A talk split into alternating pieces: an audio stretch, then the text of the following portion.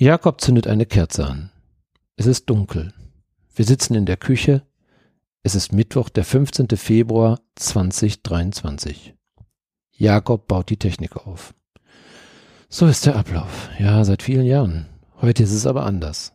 Wir frieren. Die Feuchtigkeit hat sich überall breit gemacht. In der Tat ist es heute ein kalter Winter. Das ganze Jahr ist schon ein kalter Winter. Aber muss der jetzt gerade kommen? In den letzten Jahren waren unsere Winter wie an der Côte d'Azur. Der angenehme Effekt des Klimawandels. Jakob flucht.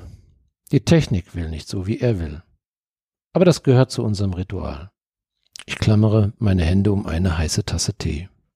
Auch das ist heute anders. Wir beginnen die Sendung stets mit einem eiskalten Bier. Aber da ist uns diesmal nicht der Sinn nach. Und das alles wegen diesem Scheißkrieg wegen diesem Scheiß Putin. Da hat er doch einfach den Gashahn zugedreht. Es hieß immer, die privaten Haushalte werden bis zuletzt mit Gas beliefert. Ja, aber das Gas war bereits im Januar aufgebraucht.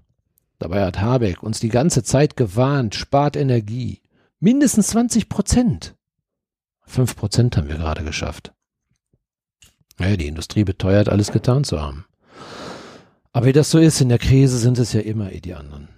Die Gier der Lobbyisten um Söder, Lindner und Merz nach endloser Energie haben uns einfach Sand in die Augen gestreut. Die SPD umarmte Putin wie einen Heiligen. Ja, schuld sind immer die anderen. Dabei sind wir es doch gerade, die Gesellschaft in ihrem Luxus von SUVs und überheizten Wohnungen, die jeglichen Wandel in erneuerbare Energien blockiert haben. Ob populistische Windkraftgegner wie hier in Asbeck der vom Aussterben bedrohte Kuckucksfrosch oder die Befindlichkeiten von Grundstücksbesitzern.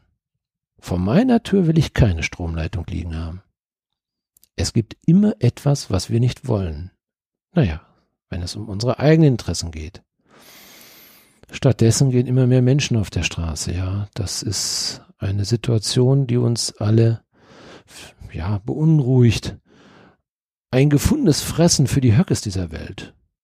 Jetzt gehen sie schon mit lodernden Fackeln durch die Straßen und mit ihnen die Wut des Volkes. Haben wir versagt? Putin, der hat die Fragilität Europas erkannt. Der brauchte nur das Streichholz zünden. Die Bombe der Zerstörung haben wir uns ja selbst gebaut.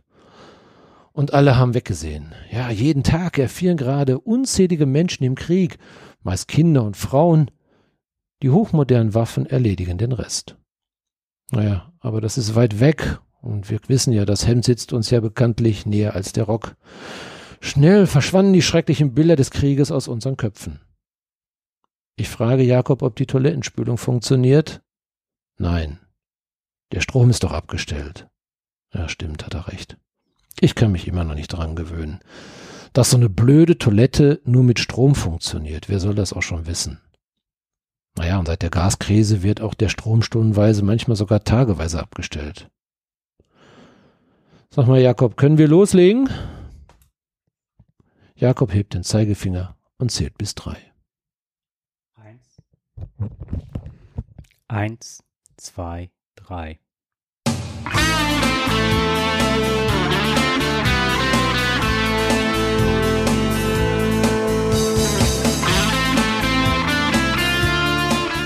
Ja, hallo und herzlich willkommen zum Ruhrpott.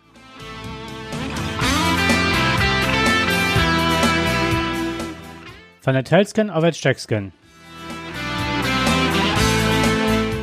Es begrüßen euch zur 100 Sendung, 100. Sendung an einem super warmen Klimawandel August-Tag. August. August-Tag. Jakob und Dirk.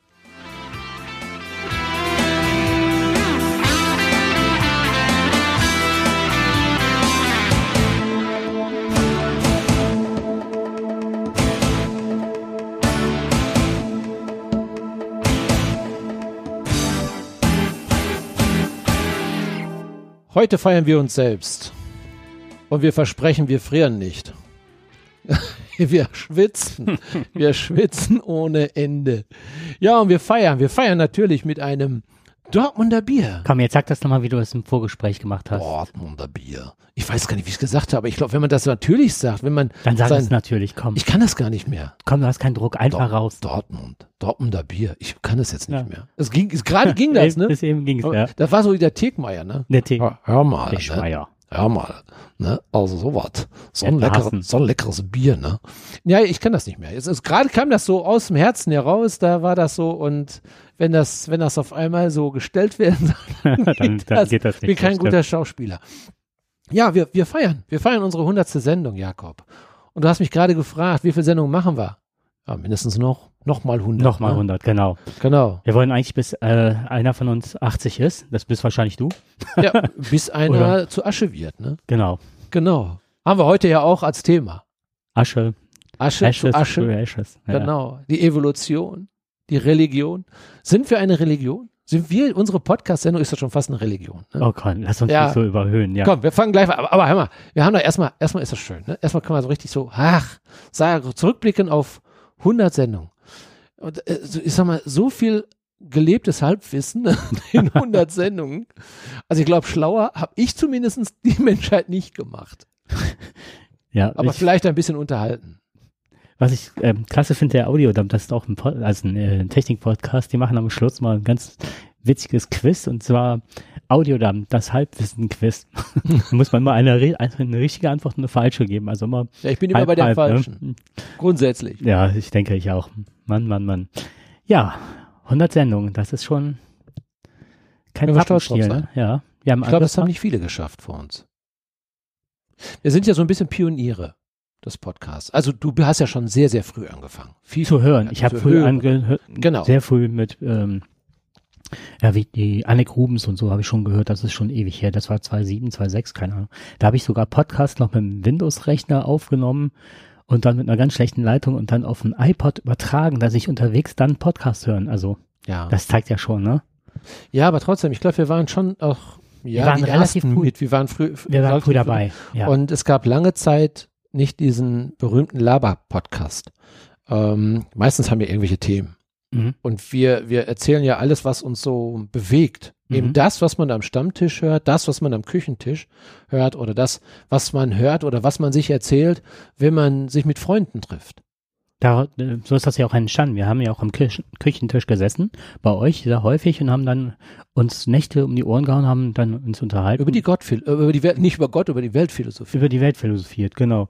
Und dann alle möglichen und auch die Themen, die wir jetzt hier aufgreifen. Im Grunde machen wir nichts anderes, als hätten wir jetzt bei dir zu Hause wieder gesessen und hätten ne, bei einem leckeren Wein oder so philosophiert miteinander. Ja, und auf jeden Fall sind die Themen, habe ich dann irgendwann mal, wenn man ja überlegt, habe ich gesagt, ja, Podcast, habt ihr gesagt, was, ne? Mhm. Was, welche Podcasts ich so höre und so weiter und den einfach aus dem Bauch raus können wir ja auch machen. Denn das, vielleicht interessiert das ja noch jemanden, was wir da so von uns geben, unser Halbwissen. Naja, und das scheint ja so zu sein. Das Ja. animiert uns und das ist auch unser Ansporn, weiterzumachen. Und wir finden es einfach toll. Ähm, ja, über die Dinge zu sprechen, zu können, die uns bewegen, die uns äh, am Herzen liegen, wo ja vielleicht äh, das ein oder andere stecken bleiben würde in uns, wenn wir es nicht irgendwo auch äh, anderen mitteilen können. Genau. Also ist so ein bisschen auch Therapie. Ja, aber das hast du ja beim letzten Mal auch gesagt, das Ja. bin ich auch. Ist Klar. auch, ne? Ein bisschen ist das. Ja, ja, Ja. genau. Aber vielleicht therapieren wir auch ein bisschen unsere Hörer dabei. Oder nehmen sie zumindest mit auf unsere abstrusen Gedankengänge. Genau. Naja, ich hatte gerade ja auch mal meine Gedanken einfach mal kundgetan. Und zwar, äh, wir haben etwas getan, was wir sonst nicht vor einer Sendung machen. Ähm, wir haben eine Geschichte erzählt. Und wir haben ein bisschen in die Zukunft geschaut. Und wir, in die Zukunft schauen wir ein bisschen mit Sorge. Wir haben nicht Angst davor, dass es kein Gas geben wird oder dass kein Strom da sein wird. Ich glaube, da können wir uns alle, glaube ich, ganz gut drauf einstellen. Nicht alle können das. Es gibt Menschen, die haben nicht die finanziellen Möglichkeiten ähm, oder leben in einer Mietwohnung, sind in Abhängigkeiten, müssen darauf warten, dass oder müssen darauf hoffen, dass ihre Wohnung auch in Zukunft warm bleiben wird. Wobei die größte Furcht ist ja immer davon, das ist auch ganz erstaunlich, es wird immer von der warmen Wohnung gesprochen. Ähm, da wird natürlich auch die Familie mit den Kindern ähm, auch beschrieben, die dann nichts tun kann, noch nicht mal einen Kamin hat oder sonst irgendetwas. Äh, vielleicht äh, selbst der Heizlüfter da nicht funktioniert, wenn möglicherweise denn der Strom abgestellt wird, mhm. denn wenn es kein Gas gibt, und das Gas wird ja zum größten Teil zur Verstromung genommen, dann wird es auch kein Strom geben. Und ähm, oder zumindest nur in Teilen. Und es kann ja auch mal wieder passieren, dass wir auch wieder einen Winter bekommen, das haben wir hier beschrieben, der äh, mal wieder ein Ausreißer wird. Das, man kennt das ja, ne? Also zum Pech kommt Unglück dazu. Und äh, das kann eine große Herausforderung werden. Und wir haben Angst. Wir sehen, dass, ähm, das sagtest du gerade, ähm, dass sich schon die Populisten in Stellung bringen. Ja, ich hatte einen Artikel gelesen. Ich würde jetzt auch gerne irgendwann mal dieses ganze rechte Gesochse aus unserem Podcast rauslassen, aber es, der Verfassungsschutz hat da gerade vorgewarnt, dass sie sich wohl in Stellung bringen, dass immer mehr Podcasts, äh, rechte Podcasts, wusste gar nicht, dass es sowas gibt. Aber natürlich, naiv, äh, wer glaubt, dass es die halt nicht gibt. Ne? Also ähm, es ist auf jeden Fall so, dass sie sich in Stellung bringen und schon langsam anfangen, äh, voll auf Temperatur zu bekommen. Ne? Mhm. Und das geht relativ schnell. Das mhm. ist in dem Moment, wenn es den Menschen nicht gut geht, wenn die Preise wieder hochgehen, wenn sie mit ihrem Auto nicht fahren können, wenn sie nicht zur Arbeit kommen, wenn die ersten Arbeitslosenzahlen sich erhöhen, wenn äh, zum Beispiel, und das geht ja ganz schnell, wenn kein für die Industrie kein Gas da ist, ähm, das mm, reklamiert ja die Industrie zurzeit ja zu Recht. Die sagen zum Beispiel in der Glasindustrie, in der Stahlindustrie, in der Aluminiumindustrie, die brauchen ja sehr viel Energie. Und wenn diese Kessel erkalten, dann ist der ist die Firma, also dann ist der Kessel kaputt, dann ist die Produktion kaputt, dann härtet das aus und kann nicht mehr benutzt werden. Mhm. Das heißt, diese Industrie darf nicht abschalten. Und sie halten sich für systemrelevant. Das ist auch nicht ganz von der Hand zu weisen, denn ähm, zum Beispiel bestimmte Stoffe sind ja nun mal auch für erneuerbare Energien wichtig, für, ähm, für, für Windkraftanlagen zum Beispiel. Ähm, da, sind, da sind Elemente, da sind mhm. äh, Metalle dabei, die kannst, wenn du ohne diese Metalle kannst du diese Windkrafträder nicht bauen. Und wenn das nicht mehr möglich ist, dann werden wir auch unsere erneuerbare Energie wird nicht weiter fortschreiten. Also wir kommen in ein ganz großes Dilemma. Ähm, damit, damit klar, das ist, das ist Putin ähm, geht genau auf, das ist ja sein Ziel im Grunde genommen, uns zu verunsichern. Wobei, wir dürfen nicht vergessen, seine Speicher mit Gas sind voll. Und die wird er nicht ohne weiteres in China los oder sonst in irgendeinem anderen Land. Äh, so einfach ist das nicht. Es gibt Verträge auf der ganzen Welt, die müssen eingehalten werden. Und die Leute haben auch irgendwann mal ihre Speicher voll, die ihn noch unterstützen und sagen, gib uns ein bisschen Gas. Das äh, wird aber dann auch nicht unendlich sein. Und er wird auf seine Gasspeicher sitzen und wenn der, auch er die Produktion runterfährt, kann er sie nicht wieder ohne weiteres hochfahren. Also auch er hat ein Dilemma. Ähm, wollen wir es auch nicht zu schwarz malen. Aber wenn und das ist es ja eben. Wenn genau das passiert, wenn der Gashahn abgedreht wird und wir schaffen es nicht zu reduzieren, damit meine ich auch wirklich die Privathaushalte auch, wenn die es nicht schaffen, dann ähm, kann das dieses Szenario, was wir gerade beschrieben haben, wirklich eintreten. Und sind wir dann stark genug, eine Gesellschaft zu sein, ein Volk, das zusammenhält und sich nicht von den ähm, Krakelern dieser Gesellschaft animieren lässt zu einer radikalen, gewalttätigen Handlungsweise. So, und das ist, ich glaube, das ist ein, ein ganz dickes Problem, was ich auch glaube, was eventuell auf uns zukommen könnte. Wobei, was ich mich frage, ist, unser Ansatz ist vielleicht auch, ähm, ja, falsch würde ich den nicht nennen. Ich werfe mal das Wort Gamification in den Raum. Jeder kennt das, also ich bin mittlerweile sowas von äh, süchtig nach meiner Uhr, die mir sagt, wie viele Ringe ich geschlossen habe. Das heißt, wenn ich, also ich habe jetzt wirklich mit ganz großem Entsetzen festgestellt, dass sie irgendwann mal nicht aufgeladen war. Ich hatte jeden Tag habe ich mein Bewegungsziel erreicht. Ich bin sogar abends spät noch um den Block gezogen, was meinen Hund sehr gefreut hat, auch das zweite oder dritte Mal, um meinen Ring voll zu kriegen. Also das ist Gamification. Man setzt sich halt ein Ziel und versucht das zu erreichen und das wird durch kleine Anreize geschafft. Und wenn es nur ist, dass man dringend abends geschlossen ist. Du erinnerst dich an die Ölkrise 73, 74. Da hat man sowas ja auch schon mal. Was haben die Politiker gemacht? Haben die Autobahnen freigegeben. Da standen Würstchenstände auf der Autobahn und so weiter. Was haben die Leute gemacht? Die haben ihr Wochen am Wochenende das Auto stehen lassen. Das war überhaupt kein Thema.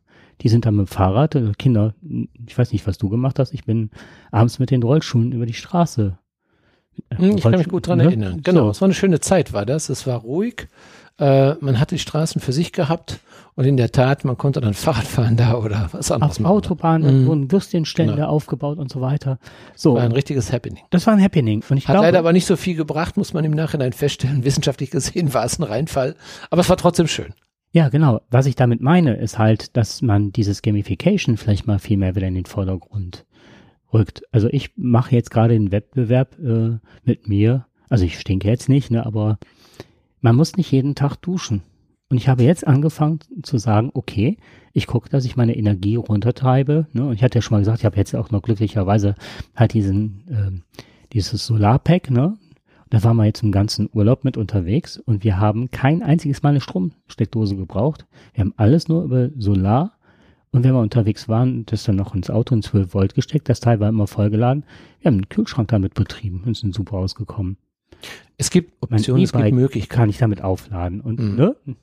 das sind so kleine, das heißt nicht, dass die Großindustrie, aber dann hat die halt vielleicht auch mehr zur Verfügung, um dass das mit den Kesseln und so weiter nicht passiert. Und auch so dieser Wettbewerb, wir schlagen mit ganz viel mhm. Humor, schlagen wir den Putin, ohne dass der uns Angst machen kann, ein Schnippchen. Das wäre schön. Also ich, ich finde, du zeichnest gerade ein schönes Bild, dass wir, anstatt uns äh, zu verkriechen oder ähm, sich möglicherweise irgendwann auf die Straße zu stellen und dann nur laut zu schreien, äh, wie schlimm alles ist, sondern dass wir mit guten und intelligenten Lösungen jeder in seinem eigenen Bereich mal schaut, was er dafür tun kann. Du hast vollkommen recht. Ähm, duschen, also ich, ich, ich habe nicht aus Energiegründen das mal äh, aufgehört, jeden Tag zu duschen, sondern ich habe einfach nur mal ähm, den Bericht eines Dermatologen mhm. gehört und der sagte, ähm, es war eigentlich eine Frau, war das gewesen, und die sagte, es ist unnatürlich und ungesund. Wir strapazieren die Haut dermaßen, wir entziehen ihr wichtige Vitalstoffe und ähm, deswegen sollte man eigentlich nicht mhm. jeden Tag duschen. Und es reicht, und das hattest du beim letzten Mal schön gesagt, äh, ist auch gut bei den Hörern angekommen, äh, der Waschlappen reicht manchmal auch. Und äh, das hatte ich schon erzählt, okay. genau. Nein, aber trotzdem, das fand ich ganz wichtig. Der ich hatte, Podcast. Ich hatte mal eine, eine, und dann, dann kam mal eine, schon vor ganz viel, vielen Jahren auf WDR, äh, wurde der Drei-Liter-Mann, so hieß dieser Mann quasi, wurde er genannt, der Drei-Liter-Mann äh, genannt, der also quasi sich selbst versorgte, ähm, kaum Wasser verbrauchte, der hat alles wiederverwertet, was er nur wiederverwerten konnte. Und da habe ich noch gedacht, boah, so möchtest du nicht leben. Ne? Also das war mhm. schon sehr speziell. Er hatte natürlich so einen langen Rauschebart gehabt. Die Haare waren auch lang gewesen. Also der sah schon ein bisschen so aus, als wenn der nicht viel Wasser brauchte. Aber äh, der hatte natürlich nicht ganz Unrecht. Der hat da schon gezeigt, äh, dass man mit wenig auskommen kann. Mhm. Und äh, ich glaube, wir müssen in unseren eigenen Bereich überall schauen, wo wir Energie sparen können. Äh, wir brauchen nicht überall den Strom. Klar, aber ich meine, wir haben natürlich auch, was du gerade sagtest, da hast du ja schon was angesprochen, die Uhr.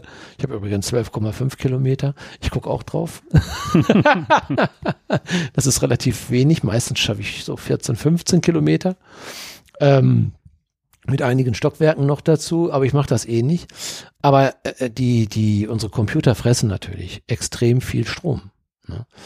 Da muss aber auch mal irgendwo geschaut werden, ob man da nicht zum Beispiel die Wärmegewinnung dadurch mit irgendwo bringen. Ich hatte letztens einen schönen Beitrag Hast du gesehen. einen alten Rechner? Die haben also auch, die haben, ja in der Tat, ähm, die hatten ein, also es kam aus der Industrie, die haben äh, ihre Dächer mit äh, Solaranlagen, ähm, ja quasi ausgefüllt, ne, also belegt und äh, können ein Großteil des Stromes jetzt, können sie also produzieren die selbst. Das kannst du natürlich nur dann machen, wenn Strom auch da ist. Machen uns nichts vor, äh, von, von November bis Februar das, wird es schwierig werden. Äh, das weiß der aber auch. Aber der kann jetzt seine Industrie, zumindest in den Sommermonaten, ohne Gas, also ist ein Haupt, Gas ist ein Haupttreiber bei ihm, ähm, ohne Gas letztendlich machen. Und das Schöne ist, das, was er in, an Wärme gewinnt, geht wieder zurück. Es wird auch weiterverwendet, die Wärme, für seine, äh, für, für den Schmelzvorgang und so weiter, da, ne, den er da braucht. Und das finde ich sind intelligente Lösungen. Mhm. Und davon brauchen wir mehr. Und deswegen kann man ja sagen, äh, ich hoffe, dass wir irgendwann sagen, Putin, ähm, war ja blöd von dir, ne, was du da gemacht hast. Hast äh, viele Menschen quasi in den Tod geführt. Aber eins hast du nicht geschafft. Du hast nicht geschafft, Deutschland oder Europa, ich möchte eigentlich lieber von Europa reden und von der ja, ganzen genau. Welt, ähm, du hast es nicht geschafft, ein Keil in die Gesellschaft mhm. zu treiben. Du hast es, du hast es nicht geschafft, dass genau die Faschisten plötzlich wieder an die Macht kommen und äh, uns dann das Leben schwer machen, dass vielleicht oder ein Teil unserer Demokratie beraubt wird oder vielleicht die gesamte Demokratie beraubt wird. Das hast du alles nicht geschafft. Im Gegenteil, wir haben es jetzt sogar geschafft, dass wir mit viel erneuerbare Energien viel besser aufgestellt sind als vor zwei, drei oder fünf Jahren und dass wir vielleicht sogar noch fünf Jahre schneller CO2-neutral sind und die Menschen damit glücklicher sind. Ja, dass wir als gutes Beispiel vorangehen für, für die Welt auch, zu zeigen, es geht auch anders nicht nur als gutes Beispiel, sondern aus einer moralischen Verpflichtung raus, weil ja, wir halt klar. meiste ver, verhunzen gerade, ne? Also das, was wir hier an Luxus haben, an Energie, das ist schon unbeschreiblich. Genau. Ja, es ist ja so, dass jetzt zum Beispiel gerade von den kleineren Ländern wird es ja verlangt, also wird, wird die gleiche Einsparungsziel ähm, wird ja verlangt wie von Deutschland. Nur muss man sagen, haben die weitaus weniger mhm. äh, CO2 in die Umwelt geblasen als wir. Ja, also die haben mhm. nur ein Zehntel von dem und müssen aber quasi die gleiche Rechnung bezahlen wie wir. Ähm, da kann ich manchmal auch diese Länder verstehen, die dann auch sagen, ja Leute, äh, das ist ja auch nicht ganz fair. Ne? Wir sind, wir haben nicht besonders viel Geld, wir haben nicht, äh, wir haben keinen großen Luxus, wir waren, wir sind nicht so fortschrittlich wie äh, manche andere Länder in Europa, mhm. aber wir kriegen, wir bekommen die gleichen Auflagen, wie, wie ihr es macht. Ne? Ja. Und äh, da kann ich diese Länder teilweise auch verstehen. Also Deutschland hat schon ganz schön viel CO2 in die Atmosphäre geblasen. Unser Luxus. Und davon müssen wir uns, ich, ich will mal Teil sagen, äh, auf Luxus verzichten muss nicht heißen, ein schlechteres Leben zu führen. Bin ja jetzt nun äh, in einem sehr schönen Alter oder gesegneten Alter, dass ich sagen kann, seit einigen Tagen bin ich offiziell Rentner. Ähm, und ich muss natürlich auch sparen. Das heißt, die Rente ist jetzt nicht so ganz üppig, wie ich sie, wie mein altes Gehalt noch war. Also muss man sich ein bisschen verändern. Man muss schauen, wo man mhm. einsparen kann. Und dann schaut man sich mal sein Konto an, dann schaut man einfach mal nach, wo hast du Ausgaben, die du nicht brauchst. Ja. Und siehe da, da ist eine ganze Menge, was man gar nicht braucht. Und dann schaut mal, wie kann man denn da noch an den einigen Stellen noch ein bisschen Energie sparen? Und, und, und. Ich habe das Auto jetzt lange stehen lassen, viel stehen lassen. Ich fahre wahrscheinlich jetzt im, im, im Monat 500 oder 1000 Kilometer weniger. Ähm, das ist sehr viel, das ist gutes mhm. Geld, was man einspart ähm, und was der, was der Umwelt auch wirklich was bringt. Also wir fahren jetzt viel mit dem Fahrrad, fahren wir jetzt einkaufen. Das gibt schöne Fahrradtaschen. Und ich will damit sagen, der Luxus, sich ins Auto zu setzen und mal eben was zu, einzukaufen, äh, das ist ja Luxus. Auch mit einem SUV durch die Gegend zu fahren, sich da voll vor der Tür stellen. Jetzt bekomme ich etwas anderes, was mir mehr gut tut, als das große Auto, was dahin fährt. Ich bin letztens abends, habe ich gedacht, ähm, ich wollte nicht mit dem Auto zum Sport fahren. Also mein Fitnessstudio mhm. ist hier zehn Kilometer entfernt. Auf, ja, auf einen Meter, genau zehn Kilometer. Und ähm, fährst hin und zurück 20 Kilometer halt mit dem Auto. Für mich war Luxus, mit dem Fahrrad zu fahren. Mhm. Die Zeit zu haben und sich die Zeit zu nehmen. Also es war ja, wirklich. Interessante Sichtweise, ja, ja. ja. So, ja. und für mich war es wirklich, dass ich gedacht habe, oh toll, ich darf jetzt und kann mit dem Fahrrad fahren. Es ist auch nicht mehr so heiß. Ne? Und ich fahre jetzt, weiß auch, dass das Fahrrad jetzt hier wieder über mein Solarmodul aufgeladen worden ist. Das ist völlig also klimaneutral, so wenn du das so willst. Und ähm, das finde ich Luxus. Und ich glaube, man kann auch ähm, weiterhin Luxus und andere Länder mitziehen. Beispiel ist jetzt, ich habe gerade mal hier die Seite aufgemacht vom Sion. Sagt ihr das was? Nein. Der Sion ist jetzt vorbestellt, der, der läuft schon seit Jahren viele von Sono Motors. Der wird, glaube ich, in München produziert oder auf jeden Fall hat er hier. Doch, ich glaube, ich habe schon mal, du redest von einem Auto jetzt. Von einem Auto, genau. Ja, ja, ja, okay, jetzt bin ich so, wieder da. Der hat äh, 456 Halbzellen, sieht auch ganz futuristisch und gut aus. Der hat, glaube ich, sein, im, im äh, Auto selbst, glaube ich, ne, hat er die Genau. integriert. Genau, ja, ja. Und ich hatte ja damals gesagt, okay, da gab es ja in Aachen schon so eine Firma, die sagte, ja, so äh, 15 bis 30 Kilometer. Hab ich gesagt, das wäre schon toll, da könnte ich schon hin und zurück mitfahren, ne, zu meiner Mhm. Arbeitsstelle. So, und dieser Wagen, habe ich jetzt gerade gesehen, der hat, der Sion kann durchschnittlich 112 bis zu 245 Kilometer pro Woche durch reine Sonnenenergie eine zusätzliche Reichweite gewinnen. 245 Kilometer in der. Woche. Das heißt, er kann aber auch im Winter gefahren werden, wenn die Sonne nicht scheint. Richtig, genau. Dann hängst du ihn halt an Strom. Aber jetzt das Solarpack, ne? Äh, Unglaublich. da haben wir bei bewölktem Wetter hatten wir immer noch, das geht also 60 bis 80 Watt, was das sich pro Stunde reinzieht. Und bei bewölktem Himmel hatten wir immer noch bis zu 20. Ja. Und selbst wenn du irgendwo den Wagen sechs, sieben Stunden stehen lässt, auch wenn es bewölkt ist und Mhm. kriegst so ein bisschen noch Sonne ab oder so, wirst du mit Sicherheit auch, also ich, mir würde das wahrscheinlich schon reichen, wieder nach Hause zu kommen. Ja, die meisten äh, Strecken sind ja so zwischen 10, 20 Kilometer, 30 Kilometer im Umkreis. Äh, gut, ich meine jetzt, äh, wenn, wenn du jetzt äh, in Düsseldorf arbeitest, dann sind natürlich 50, 60 Kilometer, wenn du dann im Stau stehst. Aber wenn es davon die Hälfte auf Strom fährt, dann also auf, auf, auf Sonnenenergie fährt, ja, was willst du denn noch mehr? Wir haben das jetzt so gemacht, also wir machen es etwas anders. Mhm. Ähm, wir haben uns jetzt, äh, wir haben uns ja schon 2008 war ja eigentlich auch schon die Gaskrise. Und ähm, da haben wir neu gebaut in 2008. Da haben wir uns schon gesagt, wir wollen nicht mehr abhängig sein vom Gas. Also 2008. Das ist also nicht neu, das Thema. Mhm. Es hat schon gegeben, das ging um die Durchleitung in der Ukraine, dasselbe Problem, also Mhm. ne, das gleiche Problem. Und da haben wir uns gesagt, wenn wir jetzt bauen, dann investieren wir etwas mehr ähm, und dann werden wir uns eine Wärmepumpe Mhm. ne, einsetzen. Und das Ganze wird halt eben mit, mit entsprechenden Kollektoren gemacht. Also nicht Sonnenkollektoren, sondern äh, mit, mit den Kollektoren in der Erde. Und ähm, das war eigentlich, also es war sehr viel Geld. Und viele haben uns gesagt, "Ah, das kriegt ihr nie wieder raus, das ist Blödsinn, was ihr da macht. Wir haben jetzt natürlich auch noch ein KW 50 oder KW 60 Haus da gebaut. Und dann haben wir irgendwann, haben wir dann ähm, ja, als wir dann die Heizperiode begannen, haben wir gemerkt, nach einem Jahr, okay, wir zahlen nur 30 Euro dafür, das ganze Haus von 150 Quadratmeter zu heizen. Über das Ganze, also durchschnittlich 30 Euro. Das hat uns natürlich gefreut. Warm Wasser bekamen wir über Solarpaneele. Das war also auch gut. Also Genial, ja. ne? Und das Mhm. war, das war für uns war das ein Riesenfortschritt Mhm. gewesen. Natürlich passte das nicht zu den 20 oder 25.000 Euro, die man dafür investieren muss. Andere haben für ihre Gasanlage, also für ihre Heizung, nur 6.000 Euro Mhm. bezahlt. Und klar, dann guckst du, du hast, es gab keine Förderung zu dem Zeitpunkt, dann hast du 19 oder 20.000 Euro mehr bezahlt. Jetzt brauche ich nur noch, jetzt werden wir uns Sonnenkollektoren aufs Dach setzen. Und mit einem Speicher dazu. Weil da Mhm. gibt's auch wieder keine Förderung. Vorher gab's Förderung, Mhm. jetzt nicht, Mhm. aber ist okay.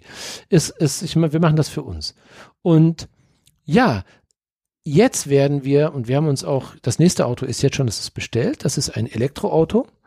Äh, und das heißt, wir werden ausschließlich, werden wir versuchen, also den größten Teil, äh, fast 70 Prozent, wenn alles gut geht, werden wir fast 70 Prozent des selbst erzeugten Stroms in, also in unser Haus quasi integrieren, beziehungsweise in das Auto pumpen.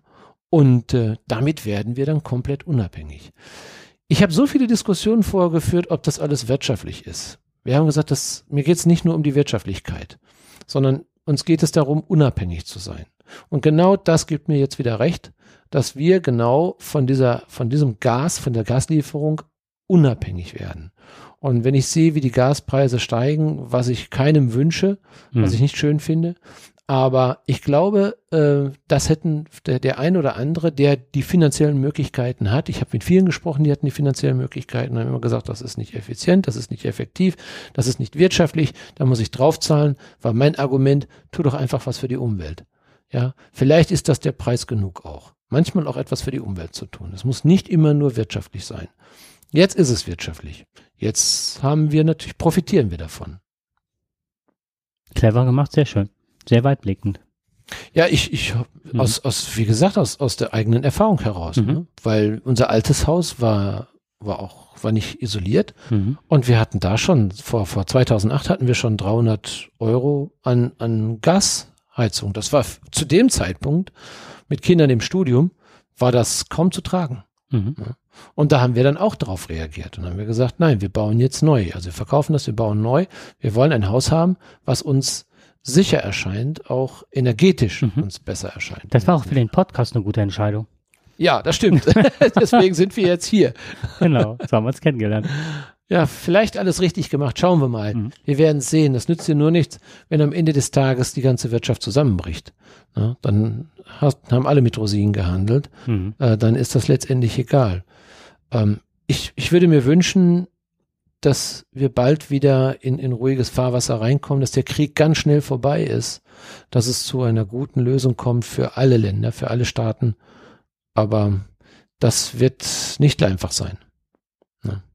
Ja, abwarten. Das ist auf jeden Fall eine sehr bedrückende Zeit. Anders kann man es nicht nennen. Ja, und das sollte auch, dieser, dieser, Mhm. dieser, dieses Vorwort sollte das auch nochmal ein bisschen darstellen, was passieren könnte, vielleicht ein bisschen überspitzt. Mhm. Aber das könnte vielleicht eine und hoffentlich nicht, eintretende Zeichnung dessen sein, was uns vielleicht, wir werden sehen. Wir werden am, nein, am 15. werden wir nicht, weil da hat meine Frau Geburtstag. Ah, Ah, ah, dann werden wir okay. natürlich nicht. Hm. Aber eine Woche später. Und dann schauen wir mal, ob wir frieren. genau. Wir werden das machen wiederholen. Genau. So. Apropos frieren. Ähm, ich wollte ganz kurz was darstellen. Ähm, und zwar waren wir, meine Lebensgefährtin ist 50 geworden und die hatte sich, Gratulation. Ja, war schon im letzten Jahr. Ach ne, so, aber, Gratulation nachträglich. aber es war halt so, dass sie sich gewünscht hatte, äh, wir wollten zuerst nach New York fliegen. Fliegen kommt für uns jetzt gerade nicht in, genau aus genannten Gründen in Frage. Wir hatten, ich hatte mir einen Kangoo gekauft und den umgebaut zum Minicamper, oben Dachzelt drauf. Wie gesagt, Solarpaneele, äh, Solarpaneele, Quatsch, Solaranlage und ähm, Kühl Kompressorkühlschrank und sind dann mit dem umgebauten Minicamper Richtung Dänemark, Schweden, Norwegen gefahren. So, ähm, vorweg, traumhaft schöner Urlaub, wirklich tolle Landschaften gesehen und ne, was, Herz, was willst du mehr? Wie weit bist du äh, reingefahren nach Norwegen? Bist du ganz nach oben gefahren? Nee, oder? nee, das wir wollen im nächsten Jahr, weil es uns sehr gut gefallen hat, aber da komme ich noch drauf, wir sind bis Bergen gefahren. Ja, okay. Bergen ja, und haben dann gequert. vernünftige Entscheidung Mhm. jetzt mal. Genau. Wobei, und jetzt kommt's. Also, Norwegen ist ein Traum. Das ist wirklich so, wie man sich zerklüftete Landschaften, da ist alles. Da ist von Fjorden, wie man die in den schönsten Filmen sieht und so weiter und so fort. Das sind ja riesige Berge. Es sind, was ich gelernt habe, ist, weißt du, was ein Mu ist? Ein? Mu. Bei einem Tunnel, wenn da steht 243 Mu Meter über dem Meeresspiegel. Unter dem Meeresspiegel. Da, nee, Das im ist genau der. genau, stimmt. Andrea fragte mich, was sind denn 243 Mu? Da meinte ich, das, wir sind hier so tief über, unter Wasser, du kannst 243 Kühe übereinander stellen. Ja, Naja, mit auf H geschrieben. Aber war Ja. logisch eigentlich. Genau. Ja, ja, ja. ja, Wir waren also, wir sind, ich weiß nicht, durch die längsten und tiefsten Tunnel der Welt gefahren. Und zwar Ja. 14 Kilometer bei, ich glaube, 243 Meter unter dem Meeresspiegel, ne? Ja. Bei Null. Schon, be, be, ja, bedrückend nicht, aber schon ein leicht beklemmendes Gefühl in der Brustgegend zu wissen, Ja, welche Frachter da gerade über einen hinwegfahren. Ne? ja, ja, genau. Oder ähm, auf jeden Fall. Und was ich toll fand, so nach 12, 13, 14 Kilometern kam dann im Tunnel ein Kreisverkehr. Das ist, Das das ist irre. Abgefahren, ne? Abgefahren Ja. in einem blauen Licht. Ja, genau. Und ich habe mich Äh. prompt in dem Kreisverkehr verfahren, durfte gleich doppelte Gebühren bezahlen. Ja. Musste dann erstmal wieder über eine, über eine Brücke, Ja. dann wieder in den Kreisverkehr und zurück musste ich auch nochmal zahlen. Diese ganze Geschichte hat mich, glaube ich, 100 Euro gekostet, mal eben fünf Kilometer durch den Tunnel zu fahren. Wahnsinn. Ja, das ist echt. Also, das, Aber das ist schon, äh, das Mhm. ist wirklich so, das hat uns auch, wir haben, wir haben das aufgenommen, wir haben das während der Fahrt gefilmt. Ja. Äh, es, Haben wir das, auch gemacht, Das ja. ist unglaublich, das macht Ja. man, glaube ich, ne? macht man automatisch. wenn man schon mal im äh, Phantasialand war, da gab es ja früher mal ich weiß nicht, ob das heute noch so ist, eine Kindergondel. Da konntest du in so einer Gondel durch eine Landschaft fliegen dann Mhm. in einem Berg. Mhm. Ja. Und dann bogst du um eine Ecke, da war nur zuerst mal alles gräulich, dann Mhm. bogst du um eine Ecke und dann war dann plötzlich so ein blaues Licht mit irgend. So kam mir das vor. Ja. Wie im Phantasialand in diesen Grotten. Also Aber da ist wirklich so dieses Ah und Oh, toll. Ja. Und, oh, hier. Und Kreisverkehr auch noch hier. ja. Das ist irgendwie so. Meine so. Sag mal, was hat denn auf dem Prägestone? Nein, da war man nicht. Und zwar hatte die, die Raquel ist jetzt elf Jahre alt und wir Ja. wussten halt von Erzählungen, wir wollten unbedingt hoch und äh, wir wussten jetzt nicht, schafft sie es und die Andrea hatte nur Halbschuhe dabei. Wir mussten, ja. bei dem Minicamper Kangoo muss man halt, äh, wir haben also mit Bedacht, wir haben immer nur für eine Woche Klamotten Mhm. dabei gehabt Ja. und wir haben unheimlich keine Toilette dabei und Ja, ja. da musst du halt ganz anders haushalten, wenn du mit Das so einem stimmt. kleinen Auto fährst ne, Klar. und dann im Auto schläfst oder beziehungsweise im Dachzelt. Habt ihr dann auf, auf Campingplätzen dann? Ja, da, das ist genau das, was ich jetzt äh, erzählen wollte. Ah, Okay. Und jetzt kommt nämlich das, also, ähm, es ist, sind so zwei Seelen in meiner Brust. Ich kann das ganz schlecht erklären. Auf der einen Seite bin ich super angetan von der Landschaft, von Mhm. den Leuten, von, von dem ganzen Ambiente. Und auf der anderen Seite bin ich von Norwegen unheimlich enttäuscht. So, und das sind so die zwei Seelen meiner Brust. Und zwar habe Das ich, finde ich jetzt sehr spannend, weil ich, ich habe einen ähnlichen Eindruck gewonnen, aber vielleicht in einer ganz anderen Sichtweise. Ja, okay, erzähl mal. wie, wie informiert man sich? Man hat halt dicke Bücher, die man vorher liest, Mhm. man plant, man hat die Reise schon, man sieht Bilder. Hochglanzbilder. Dann guckst du im Internet nach. Da sind dann so die ganzen ähm, dann sind da die ganzen äh, Leute, die Influencer nenne ich die, Mhm. bei, bei YouTube, bei, ne? Genau. So, dann lädst du dir fünf bis zehn verschiedene Apps runter, Park for Night, wo kannst du überall frei stehen, Camperkontakt und so. Camper-Kontakt und wirklich die Geheimtipps der Geheimtipps, ne? Das, die erste Enttäuschung fand ich war schon Stavanger.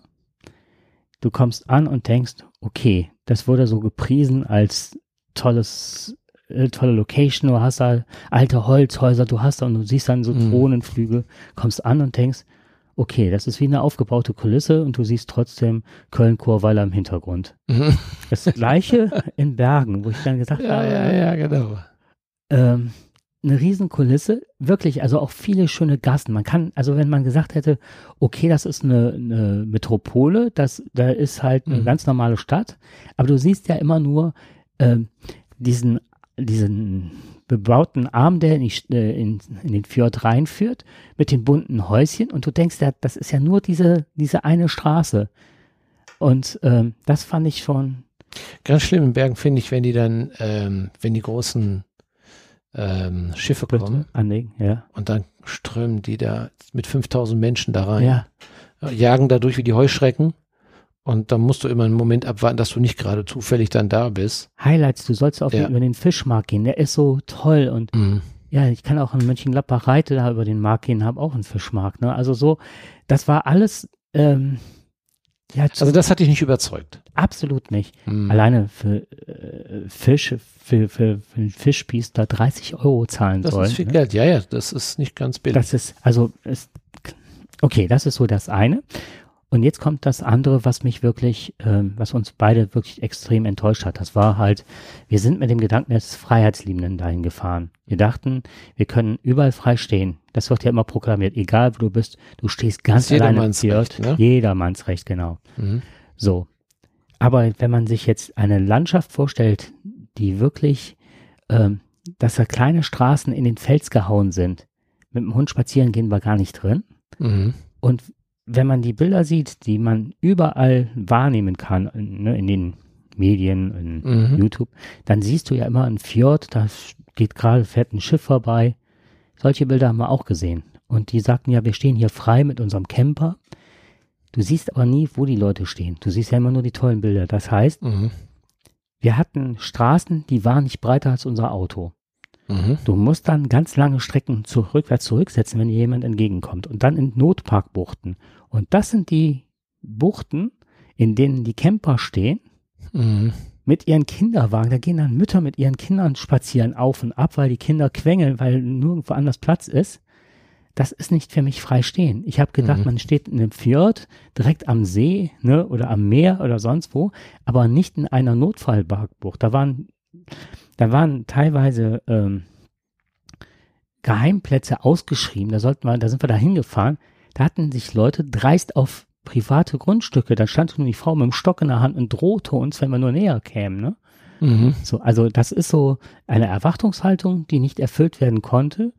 Und wir waren nachher, und dann kommt, also dann kommst du in so einen Rhythmus rein, du willst ja abends irgendwo stehen, du musst ja irgendwo stehen. Also reißt du Kilometer ab. Du hast auch nicht mehr den Blick für die Landschaft, weil du nur noch damit beschäftigt bist, zum einen mit der Enttäuschung umzugehen Mhm. und auf der anderen Genau. Seite, so, und dann haben wir dann irgendwann gesagt, Schluss jetzt. Wir kommen nicht in so einen Flow rein, du musst, du musst, du musst. Wir sehen nichts mehr von Norwegen und wir tun dem Land Unrecht. Durch Mhm. diese, Gute wir- Entscheidung. wir fahren jetzt nur noch auf Campingplätze und plötzlich hast du einen Campingplatz, der wirklich in einem Fjord ist, direkt am Wasser, wo wenig Leute Mhm. sind. Da dachte ich auch, ey, Ja. falsches Denken. Also Ja, du hast dich, genau. ich habe mich geärgert, dass ich mich von diesem Influencer-Kram so hab mitreißen lassen, Mhm. weil ich eine andere Erwartungshaltung hatte. Ja, ich hatte ein schönes Buch über Norwegen. Ähm, das ist ein, ein Buch für, für Wohnmobilisten. Also zumindestens ist es für Wohnmobilisten geschrieben worden. Äh, und da wurde genau das aber auch schon beschrieben. Ähm, dass es nicht einfach ist, frei zu stehen, dass es ein falsches Bild ist, dass äh, ähm, das haben uns die Norweger auch äh, in Teilen auch zu verstehen gegeben. Und das wahrscheinlich auch zu Recht. Ja, denn das Jedermannsrecht, das hat er in diesem Buch nochmal deutlich gemacht, Mhm. dass es Jedermannsrecht betrifft. Du bist ja auch mit dem Zelt jetzt eher unterwegs, ich nicht. Also wir Wohnmobilisten können nicht überall Richtig, genau das ist das. Ne? Mhm. Dieses Jedermannsrecht wird von vielen falsch ausgelegt. Und ich muss leider sagen, viele haben sich nicht dran gehalten. Das ist mir auch aufgefallen.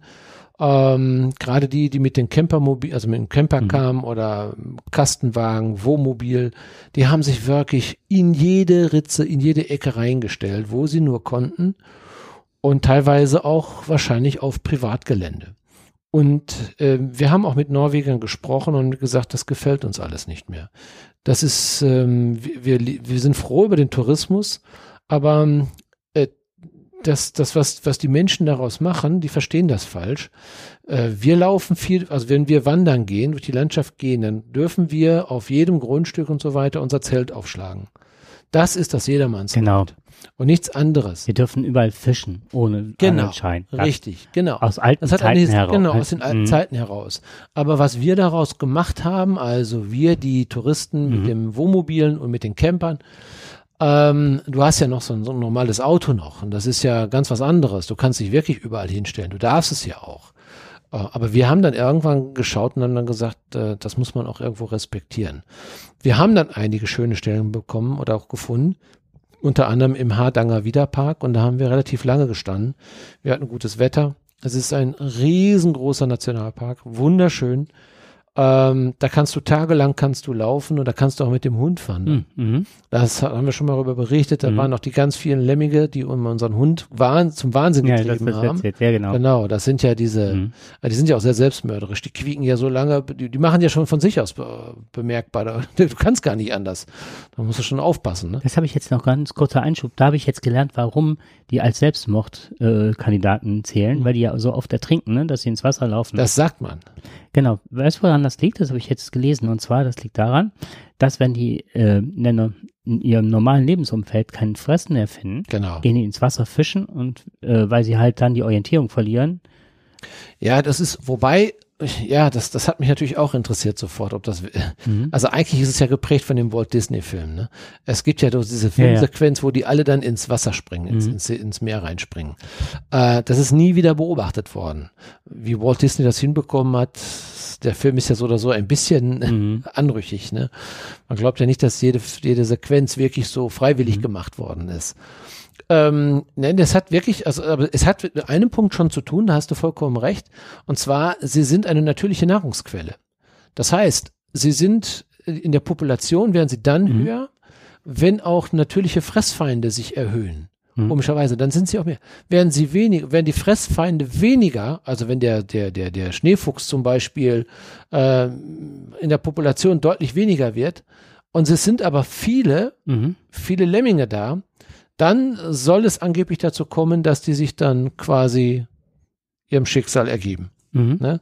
Also die, die, die haben eine natürliche äh, Fluktuation, wie man das so schön sagt. So soll es sein. Ob es wirklich so ist, es gibt ja unterschiedliche. Vielleicht ist doch die Theorie, dass, dass sie ins Wasser springen auch.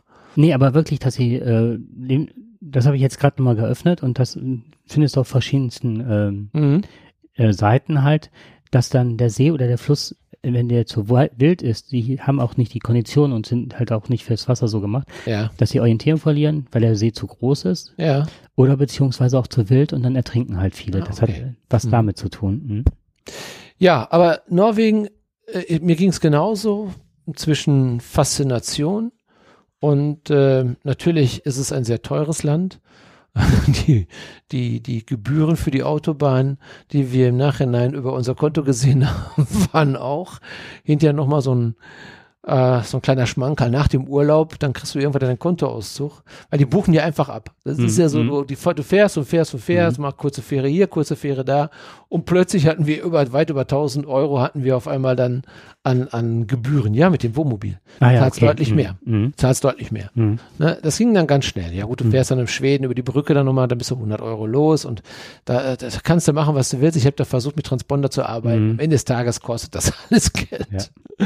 Aber dieses, also ich, wie gesagt, mit den Norwegern, wie wir darüber gesprochen haben, die fanden uns nicht so nett als Touristen, also in der Art und Weise mit den Wohnmobilen, das fanden die nicht so toll. Die haben Angst gehabt, dass ihnen die Natur zerstört wird, dass wir uns überall bereit machen und äh, da haben die nicht ganz unrecht. Aber sie haben uns auch irgendwo gerufen. Ne? Also sie haben uns ja auch gewollt auf einer gewissen Art und Weise. Ja, und das hat auch absolut was mit ähm, glaube, Corona zu tun. müssen, ja, Ne, ich glaube, die müssen, genau, aber die müssen Mhm. einfach sagen, passt mal auf, Leute, wir müssen deutlich machen, hier dürft ihr nicht stehen. Wir haben wunderbare Plätze, da geht ihr mal schön drauf und die sind auch schön und da bleibt ihr auch. Ne? Und Die dieses sind Rum- tatsächlich schön. Also ja, das Wir haben unheimlich von viele schöne-. Das ist aber alles teuer. Die Leute, ich habe einen, wir haben einen, einen Nachbarn da, also im Hardanger wieder, der hat da zwei Monate verbracht. Ähm, der hat auf einem Platz gestanden, der musste nur immer wieder los. Und es wäre, wurde jedes Mal nervös, wenn der losgefahren ist, weil 20 Kilometer weiter konntest du dann entsorgen. Mhm. So hat es ja dann, dann ist er auch zumindest, da Mhm. wäre ich ja schon mal froh, wenn jemand sein Wasser auffüllt dort und sein, und viele sind im See baden gegangen, das war auch in Ordnung, aber was ich nicht gut finde, wenn da äh, tausend Camper und Wohnmobilisten mit ihrem, äh, also mit ihrer Chemietoilette irgendwo ins Grüne gehen und dann meinen, Mhm. sie müssten die da auskippen. Und nicht zu, zu knapp. Und nicht zu Mhm. knapp. Also da, da rege ich mich Mhm. in aller Regelmäßigkeit drüber auf. Und ähm, ja, deswegen bin ich eigentlich, ähm, finde ich das auch nicht gut, aber der hat es zumindest entsorgt. Mhm. Da haben die ganz schöne Stellen. Ähm, da kannst du auch duschen. Das ist für Fernfahrer und so weiter. Kannst du teilweise umsonst oder für, für einen Euro oder sowas kannst du dann da duschen. So kleine Kabinen sind das und die sind auch Mhm. gut. Die sind wunderbar. Wasser auffüllen, entsorgen und dann stellte der sich sofort wieder dahin. So hat er seinen Urlaub gemacht Mhm. und zwar quasi kostenfrei. Für ihn war das kein Problem. Also was wir gemacht haben, war halt, äh, wir waren selten essen. Das, was wir schon gemacht haben, war, wir haben uns halt vegetarisch ernährt die ganze Zeit, überwiegend und waren dann ab und an bei McDonalds. Aber, Wie teuer war so ein Burger? ähm, ach, das kann ich gar nicht, der war jetzt nicht viel teurer als hier. Wir haben halt so den vegetarischen Burger. Das heißt jetzt, wir waren nicht regelmäßig, ich glaube, wir haben vier, fünf Mal mal einen Burger gegessen da. Mhm. Aber wir mussten ja immer eine Toilette finden, weil wir Ja, ja, klar. ne, Und McDonalds hat guten Kaffee, glaube ich. Und Ja. habe ich immer gehört von meinen Mitarbeitern. Und die haben gesagt, McDonalds hat Info äh, den äh, Internet, Kaffee. den besten Mhm. Kaffee und eine Toilette. Genau, und deswegen sind wir, haben wir dann, ich habe dann halt so eine Thermoskanne dabei gehabt, ne? Und dann haben wir uns da mal den Kaffee geholt, genau, weil der große Becher von denen passt genau einmal rein. So. So hat man dann die Toilette oft für unterwegs abgedeckt und haben immer geguckt, wo ist ein Meckes? Aber jetzt mal eine interessante Frage. Ja. Ich meine, äh, die Notdurft. Bei vielen, kurz nach dem Frühstück. Habt ihr morgen schon Burger gegessen? Also, wir haben, nochmal, wir haben überwiegend Kaffee getrunken bei McDonalds, keinen Burger, ne? Okay. Also, wir haben den Burger habt auf Frühstück- Toilette habt gegessen. Frühstück bei, auf Toilette gegessen. Nein, nein, nicht gemacht. Also Ja. jeden Morgen Ja. Frühstück bei Mc Also ihr habt da gehalten, Aber wo ein McDonald's in der Und Nähe jetzt ist. das Beste, was wir uns irgendwann mal gekauft haben, waren Klappspaten. Das habe Ja, ja, ich weiß. Ich habe diesen Klappspaten auch, aber nicht dafür. Ich habe den um wieder. Wir hatten das Problem, dass wir das Wohnmobil nicht frei bekommen haben. Ja, okay. Und da mussten wir ein bisschen buddeln. Und äh, seitdem haben wir auch einen Klappspaten dann dabei. Der Das Klappspaten ist, schon. Ich glaube, ist äh, ein bisschen überlebenswichtig. Mhm. Aber ich habe das auch gesehen. Wie gesagt, im Hardanger Wiederpark leider auch. Die Leute sind also reihenweise alle mit ihren Klappspaten dann eben in die Pampas gelaufen. Ne? So, jetzt geht's aber darauf, wie man es macht, wenn man tief genug buddelt und dann Ja. seine Notdurfer ist was anderes, als wenn ich mit dem Chemieklo hingehe und das Ja, das aus- ist, ne? Also das geht gar nicht. Nicht Das aber- geht gar nicht. So, aber eine andere Sache ist, ähm, und jetzt, was mich wahnsinnig fasziniert hat, da habe ich auch, wer mag, unter urblog.wordpress.com kann er den ganzen Urlaub nachlesen. Ich habe jeden Tag Tagebuch gef- äh, geschrieben Ja, schön. und ähm, die Highlights jetzt mal. Jetzt haben wir so das, ne? Ja. Oslo, ein Traum. Selten eine schönere Stadt in meinem Leben gesehen als Oslo. Gleich auf mit Stockholm. Beide Städte unbeschreiblich. Fahren wir zu beiden Städten, fahren wir nochmal hin. Gigantisch schön, wirklich. Ähm, das war ein Highlight, absoluter Highlight. Ein Highlight war mein Hund. Ähm, lange Strecken geradeaus, kein Thema. Schweden traumhaft. Ne, bis Flensburg hoch traumhaft, kein Problem. Serpentin steht sie auf, hechelt. Das war für sie, also Mhm. manche Strecken waren nicht so schön für sie. So, dann hat man eine Strecke mit Serpentinen. Sie hechelte, saß während der Autofahrt paar Kilometer. Wir fahren auf eine Fähre, da hat man, oh Mist, jetzt ist ganz aus. Die Fähre legt ab, ist keine zwei Meter gefahren, hört den Hund schnarchen. Ja, Die hat jedes Mal, ist die einge tief und fest, dieses Wummern, dieses leichte Schaukeln, ja. wiege mich in den Schlaf. Das Ja. war so traumhaft schön. Ja, das mit den Serpentinen ist wirklich unangenehm für die Hunde. Das merken wir Ja. auch selbst im Wohnmobil. Und wir haben ja schon wirklich eine Kuschelecke gemacht, eine Ja. richtig sehr angenehme, auch hoch, so dass sie also aus dem Fenster schauen kann. Aber wir sind ja durch, in Griechenland oder in Albanien, äh, Mhm. sind wir gefühlt 1000 Kilometer Serpentinen gefahren. Also das hat sich schon sehr mitgenommen. Wir, wir waren hinterher auch, ähm, also wir kriegen schon wirklich schlechtes Gewissen und Ja, genau. wir haben viele Pausen gemacht, viel laufen lassen, ähm, damit sie also wirklich da einigermaßen, was hat, man hat ihr gemerkt, das hat ihr nicht gut getan. Mhm. Ja, genau, das kann ich also auch absolut bestätigen. So, weiter geht's, was auch, und jetzt kommt eine Sache, die ich beobachtet habe, die ich grandios fand. Und das habe ich nachher auch nachgelesen, das steht auf meinem Blog drin. Die, ähm, die Gleichberechtigung in Schweden und Norwegen, die ist so alltäglich zu beobachten, wo man denkt, ey, sind wir rückständig.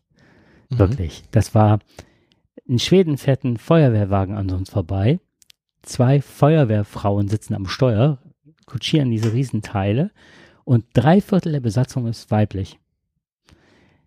Wenn du da einkaufen gehst, die haben ja ähm, nach drei Jahren muss ein, ein äh, muss eine Firma offenlegen, allerspätestens, sonst werden die mit horrenden Strafen belegt, wer wie viel verdient und es muss bewiesen werden, warum der oder diejenige jetzt mehr bekommt als der andere. Und wenn das nicht so ist, müsste die Firma auf jeden Fall sofort zahlen, sonst kriegen die wieder Strafe. Dadurch siehst du fast ausschließlich Männer in Kaufläden, die da bedienen und Frauen Feuerwehrleute sind. Ne? Mhm. Das fand ich schon enorm. Du kriegst in Schweden kriegst du eine Nummer mit der Geburt und damit machst du alles. Du meldest dich Genau, Personalbüro, du Personalausweis, ist das. alles. genau. Ist alles von. Die haben auch kein Problem damit. Die haben auch kein, nee, und die, äh, du kannst zu jeder Zeit, kannst auch ein, eine Abfrage machen, wem gehört das Auto und so weiter. Das ist, die versuchen die größtmögliche Transparenz, dass es keine Unstimmigkeit gibt. Und was ich auch spannend fand, jetzt hier mit unserem, im Gegensatz zu unserem äh, Verschwurbler und so weiter, ne? Jeden Abend wird bei den Nachrichten gibt es eine halbe Stunde so, da wird ein Fakt rausgesucht, den die Leute irgendwie interessiert. Was weiß ich, warum gibt es in einem besonderen Teil des Landes eine erhöhte Krebsrate oder was könnte man machen? Die beziehen die Leute ein, die machen das alles an Statistiken fest Mhm. und dann wird das diskutiert. Und dann werden die ganzen Fakten dargestellt und am Schluss auch der, die Bevölkerung gefragt, was, ne, was kann man jetzt machen? Also das war Behind Toiletten, ein Traum. Überwiegend Gender-Toiletten, das heißt Mann und Frau und Behinderung. Die waren alle oder überwiegend behindertengerecht ausgestattet, die Toiletten. Die gingen auch automatisch auf und zu, da brauchst du dich nicht drum zu kümmern. Es war eine Selbstverständlichkeit. Mhm. Und da habe ich gedacht so, Ja. Es ist so. Ja, ja, ich habe, äh, wir sind ja auch die Schweden gefahren, habe mich natürlich auch schlau gemacht über Schweden und kann das nur bestätigen. Es ist, wenn wir sehen, äh, wie es in Deutschland wenig fortschrittlich läuft und ich bin immer wieder überrascht, äh, wie gut es auch woanders laufen kann. Und wir in Deutschland sagen ja immer, wir sind ein Industrieland, wir sind mhm. fortschrittlich, äh, wir sind so toll, wir sind so klasse und wir können und machen. Ja, aber in vielen Dingen sind wir einfach nur richtig schlecht. Ich meine, du brauchst nur das, also ich, ich nehme zum Beispiel den billigsten Internettarif den ich in Deutschland kaum gebrauchen kann. Genau, ja. richtig. Ne? So, ja. so ein Mobil, nicht ja, jetzt so ein, so ein äh, Mobil für, fürs Mobilhandy, ne? mhm. ne? so ein, mhm. eine Karte, äh, SIM-Karte. Ähm, da kannst du wirklich die billigste nehmen, wie du willst. Du fährst nach Schweden und so weiter, sofort, zack, hast du sofort von denen den ihre, äh, du hast überall Empfang, wo ich in Deutschland den Empfang nicht Im habe. In Tunnel. Bin. Im Tunnel, überall. 14 Kilometer, Mit dem billigsten Tarif ja. kriege ich die, den besten Empfang, ja. 4G oder 5G oder was weiß ich. Das ist null Problem. Und in Deutschland kriegst du noch nicht mal einigermaßen in deinem Haus, kriegst du noch nicht mal, kannst du noch nicht mal telefonieren. Das ist so. Fast gefahren, wo du dachtest ja. so, ne, jetzt, jetzt. Und ich meine, noch. nicht, dass wir, wir sind ja jetzt kein mhm. großes Land. Und ich keine Ahnung, warum das in Deutschland alles so schwierig. Das äh, ist es ist wirklich komisch. Mhm. Ne? Wir haben ja immer so eine, also ich, ich weiß es nicht, ob man das sagen kann, aber äh, manchmal hat man das Gefühl, wir Deutschen haben ja so eine gewisse Arroganz. Ne? Mhm. Also oder andere fühlen das auch ge uns gegenüber, dass wir Deutschen, also es wird auch mal häufig gespiegelt, dass wir Deutschen als großes, wirklich sehr großes Industrieland ähm, hier und da eine gewisse Arroganz entwickeln. Das hört man auch immer wieder von anderen Ländern, auch von anderen Politikern. Ähm, lassen jetzt immer so gerne durchblicken. Mhm. Und das, das ist ehrlich gesagt überhaupt nicht, also wenn es so wäre, ist es absolut nicht angebracht. Also in vielen Teilen sind wir ein Entwicklungsland. Ich sage nur ganz einfach Elster. Ne, das ist, du, ich, ich, wir müssen jetzt ja alle unsere Häuser neu bewerten lassen. Ja, und dann steht da drunter, du kannst es nur über, erstmal nur über Elster mhm. machen. Du musst dich, du musst dich also erstmal über Elster anmelden. Das ist für viele schon. Also ich würde mal sagen, für 50 Prozent der Bevölkerung ist das eine große Hürde. Mhm. Ähm, vielleicht nicht unbedingt technisch. Das sind dann vielleicht dann, und der Rest ist 20, 30 Prozent, die können es auch vielleicht kognitiv mhm. gar nicht äh, erledigen äh, ohne denen jetzt zu nahe treten zu wollen. Ehrlich gesagt, mir geht's ja fast genauso. Du musst da also schon einiges tun, um da reinzukommen, um dich zu authentizieren, autif, ne, was sagt man, Auto, was, autorisieren, ist egal. Hm. Ne? Authentifizieren. Genau, richtig, das stimmt, Mensch. Ach, heute ist wieder ein schrecklicher Tag wieder. Die Zunge klebt bei der Hitze. Egal. Ähm, naja, aber es, es ist wirklich nicht leicht, das zu machen. Und es geht nicht sofort. Du musst also wirklich mehrere Hürden überwinden, um das machen zu können. Mhm. Und das, wie du schon sagtest, in Schweden kriegst du mit per Geburt, kriegst du die mhm. Karte, zack, eine Nummer, dann hast du deine Karte und damit kannst du alles machen. Steuererklärung, dies und jenes, es läuft wunderbar und alles ist gut. Freundlichkeit. Unbeschreiblich. Und und auch Hilfsbereitschaft. Da war jetzt äh, folgender Fall. Wir hatten, das, wo wir Probleme mit hatten, war dieser 12 Volt Zigarettenanzünder, nannte man früher, ne, 12 Volt Anschluss. Wenn wir unterwegs sind, äh, stecken wir halt den Kühl äh, beziehungsweise das äh, Solarmodul halt in den 12 Volt äh, Zigarettenanzünder. So, jetzt hatte das Teil wohl einen Wackelkontakt. Und das war doof, weil wir müssen ja gucken, dass wir eine gewisse Spannung schon in dem Teil drin haben, damit der Kühlschrank halt läuft. So, dann, man, dann muss man halt 10, 15, 20 Mal das Teil rein mit Gewalt, mit Feingefühl, mit alles. Ne? Also manchmal wir bis zu einer halben Stunde, bis das Teil dann wieder lief. Ne? Mhm. Und dann war das irgendwann so, dass es dann gar nicht mehr funktioniert. Und dann sind wir halt in einer Renault-Werkstatt, kamen da an. Dann war die Frau total betreten und bot uns erstmal einen Kaffee an, dass wir uns setzen konnten und so. Und dann dachte ich, ja, direkt Deutschland, wenn du dich irgendwo an hinsetzt und Kaffee trinkst, dann ist es teuer. das ist so ganz ja, typisch deutsch. Stimmt. So. Das machte mich schon ein bisschen hm, Urlaubskasse, ne? Okay. Naja, auf jeden Fall ähm, ähm, sagte die Frau, ach, jetzt kommt auch wieder, ne, hier ähm, Gleichstellung von Mann und Frau. Dann sagte die Frau, Moment, unser, es tut mir total leid, Sie müssen eine halbe bis eine Stunde warten, weil unser Monteur, der ist heute leider wegen Corona bedingt und so weiter alleine, das dauert was. Das ist untröstlich für uns. Sie haben ja auch noch den Hund dabei und war jetzt kein Thema, ne? So, aber okay, sie hat sich drum gekümmert und dann sagt sie, aber all das, was man, äh, was ich jetzt an Technikwissen habe oder so, das probiere ich jetzt mal aus. Da hat die eine Diagnose erstellt von dem Auto, dass ich dachte, mein Schwein pfeift, ne? Mhm. Also was sie alles schon ausprobiert und ausgeschlossen und was sie alles nachgeguckt hatte, war, dass sie schon eine Vorabliste hatte, mhm. was sie dem Monteur mitgeben konnte. Mhm. Also die Frau, die in, im Empfang war sowas von, äh, ja, so eine Meisterin in ihrem ne, Können halt. Und dann hat sie dann sagte sie, ob wir bereit wären, 10, 15 Kilometer zurückzufahren. Da hätten die eine Dependance. Und da wäre aber jetzt schon jemand frei, weil das würde mhm. sich nochmal um eine Viertelstunde verzögern, das würde sie uns nicht zumuten.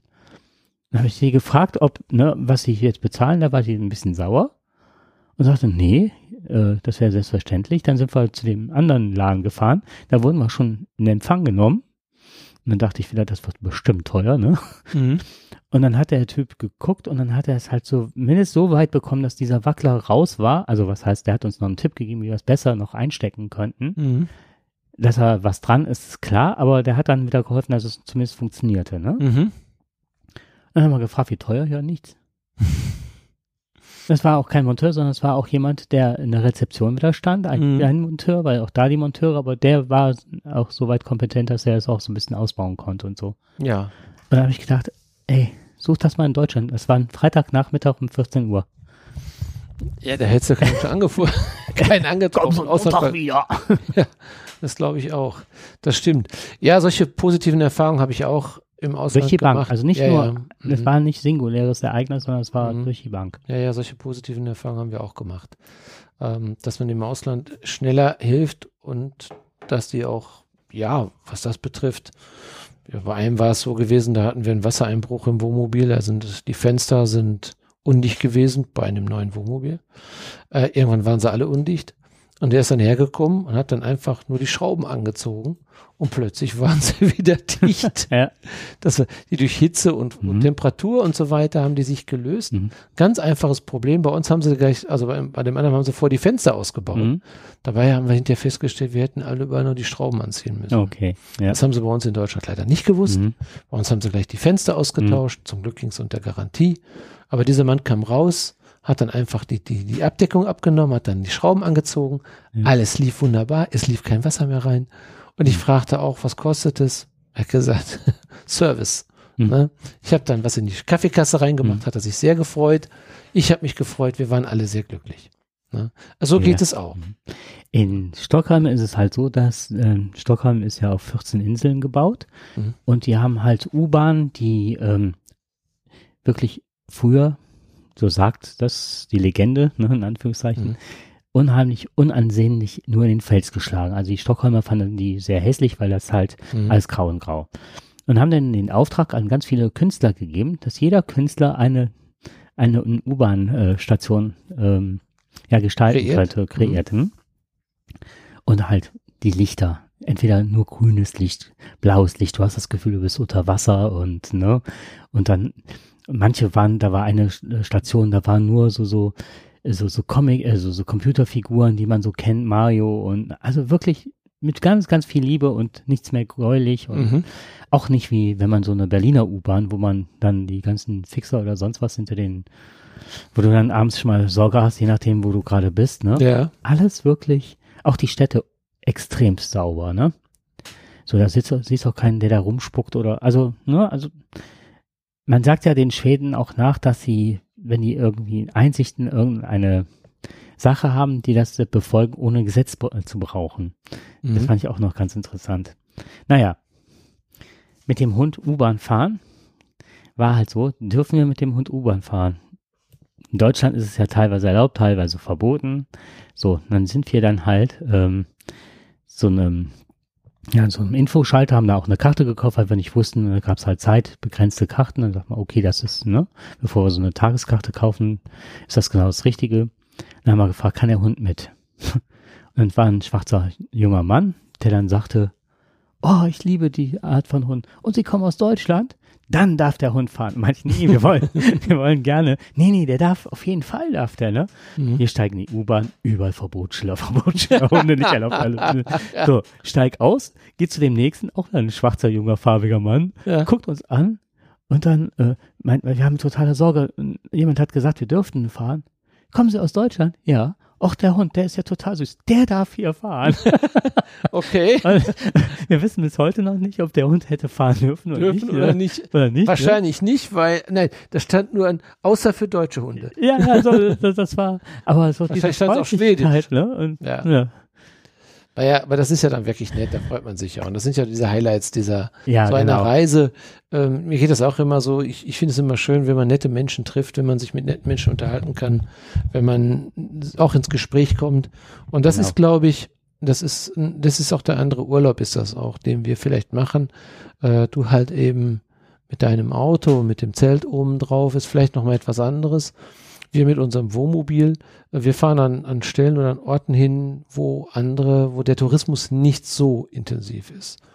Und äh, da kommst du viel schneller ins Gespräch. Und wir werden immer, also meistens jedenfalls, werden wir nett empfangen. Und auch es gibt immer schöne Gespräche. Äh, klar, es gibt eben auch, und das muss man respektieren, wie in, in Norwegen, dass die, äh, ähm, dass die Älteren gerade sich nicht über uns gefreut Mhm. haben. Das haben sie dann aber auch deutlich gemacht. Die meinten uns nicht uns persönlich, aber sie sagten, es ist zu viel mittlerweile. W- Es gab schon eine unangenehme Sache, das es hängt vielleicht auch so ein bisschen, ja, mit jugendlichen Leichtsinn und mit Corona zusammen. Äh, in den Corona-Zeiten sind wir ja auch dann dahin gefahren. Naja, und ähm, was uns zweimal passiert ist, einmal in Schweden, dass uns ähm, nachts betrunkene Jugendliche ähm, quasi, ja, die ganzen Camper bedroht haben. Ne, die waren da, machten da richtig Ärger und ähm, es war auch sehr beunruhigend, muss ich sagen. Mhm. Ähm, das ist immer in so einem Wohnmobil ist das immer so eine schwere, so eine komische Sache ist das, ne? Wenn du weißt, da ist nicht viel dazwischen, du hast nicht eine Haustür oder sonst was dazwischen, du bist also relativ schnell erreichbar. Und wenn so junge Leute mal ein bisschen zu viel getrunken haben, das passiert leider hin und wieder mal, ähm, dann werden sie mutig und dann fahren die zu solchen Plätzen hin. Das haben wir jetzt in letzter Zeit häufiger gehört und äh, machen da Stress. Das ist in München ist uns das passiert, das ist uns in Schweden ist uns das passiert und leider auch in Norwegen ist uns das auch passiert. Da haben sie uns sogar das Auto ein bisschen beschädigt, indem sie also mit dem Auto, mit dem eigenen Auto, ähm, wie sagt man, diese, diese, diese Runden gedreht haben, wo sie mit angezogener Handbremse Mhm. dann äh, da immer im Kreis gedreht haben und das war am Schotterplatz, war das direkt hinter einem Restaurant.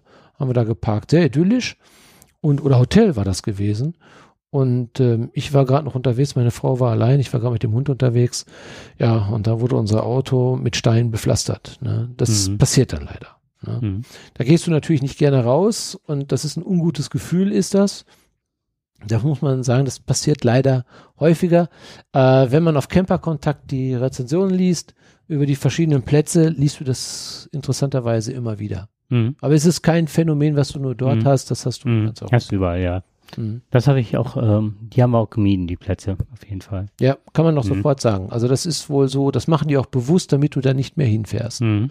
Ne, das sind dann meistens die jungen Leute oder auch können auch Erwachsene sein. Mhm. Zumindest sind sie Erwachsene, aber das sind Leute, die das nicht so gerne mögen, dass du an der Stelle stehst, auch wenn du, und das machen wir ja auch dafür bezahlt haben. Mhm. Wir haben ja dafür bezahlt. Mhm. Also meistens konntest du dann für 10 Euro dann auch manchmal an so einem Hotel stehen. Hast du dich vorne angemeldet, Mhm. die hatten dann eine Entsorgungsstation dann gehabt und haben das dann angeboten, dass du dann mit so fünf oder zehn Campern da stehen kannst. Und trotzdem machten die das, ne? Und ähm, in einer Geschichte habe ich dann mal, dann doch auch mal mit dem Beschädigung am Auto, habe ich dann, äh, ähm, haben wir mal einfach mal, gerade wo wir uns die Kennzeichen, äh, interessanterweise haben wir, oder wir haben ein, äh, wir haben, wir haben ein Auto in Verdacht gehabt, wir haben dann beim im Hotel nachgefragt, die haben auch sofort geholfen. Mhm. Die haben auch gesagt, ja, wir rufen da jetzt an. Und interessanterweise waren es junge Leute gewesen. Die Mutter war ganz erschrocken, dass ihr Sohn mit dem Auto unterwegs war und genau das gemacht hat. Mhm. Ne? Und ähm, das war, wo, aber wir haben es gut sein lassen. Das waren nur mini kleine Macken gewesen. Mhm. Und wir haben gesagt, okay, bevor du jetzt hier in Norwegen noch lange Mhm. Stress hast Mhm. mit der Polizei und so weiter, fährst du einfach weiter. Ne? Das sind dann so äh, weniger schöne Highlights, Mhm. ne, die du dann im Urlaub hast und die dir das so ein bisschen verleiden auch. Aber Das kann dir überall passieren. Ja. Muss man mit rechnen. ja, da ist man halt nicht in Gottes Hand. Genau, Gottes Hand, das Stichwort. ich kenne das eigentlich nur von der Gerichtsbarkeit. Wie war das auf hoher See und vor Gericht bist du allein in Gottes Hand. Stimmt. Genau. Irgendwie ist das manchmal so. Ja, ich habe, ähm, ja, ich, ich, hätte, ich hätte ein schönes Thema, was mich wirklich ein bisschen angefixt hat. Ähm, vor kurzem habe ich, ich höre gerne immer das philosophische Radio auf WDR 5. Mhm. Und dann war da ein, ein interessantes Thema, Evolution versus äh, Religion. Mhm. Und da hat der Wiebeke, den, den Wiebeke finde ich wirklich sehr schön, also sehr gut. Der hat eine, der stellt immer die richtigen Fragen. Ne? Der Moderator Wiebeke hat eine ruhige Stimme und äh, ein Theologe und Wissenschaftler, äh, Breuer heißt der, glaube ich. Die haben ähm, ein, ein, ja, die haben sich unterhalten. Ähm, in, in, in irgendwo im Rheinland haben die so eine, äh, ich weiß nicht, glaube ich, Hochschule oder sonst was, haben die sich quasi dann eine, so eine offene Fernsehsendung gemacht, eine Open Source Sendung gemacht und ähm, haben sich über dieses Thema unterhalten. Und das fand ich wirklich klasse. Und das, ähm, ich dachte mir, das muss man einfach mal, also erstmal diese Sendung nochmal, dafür muss man werben für diese Sendung.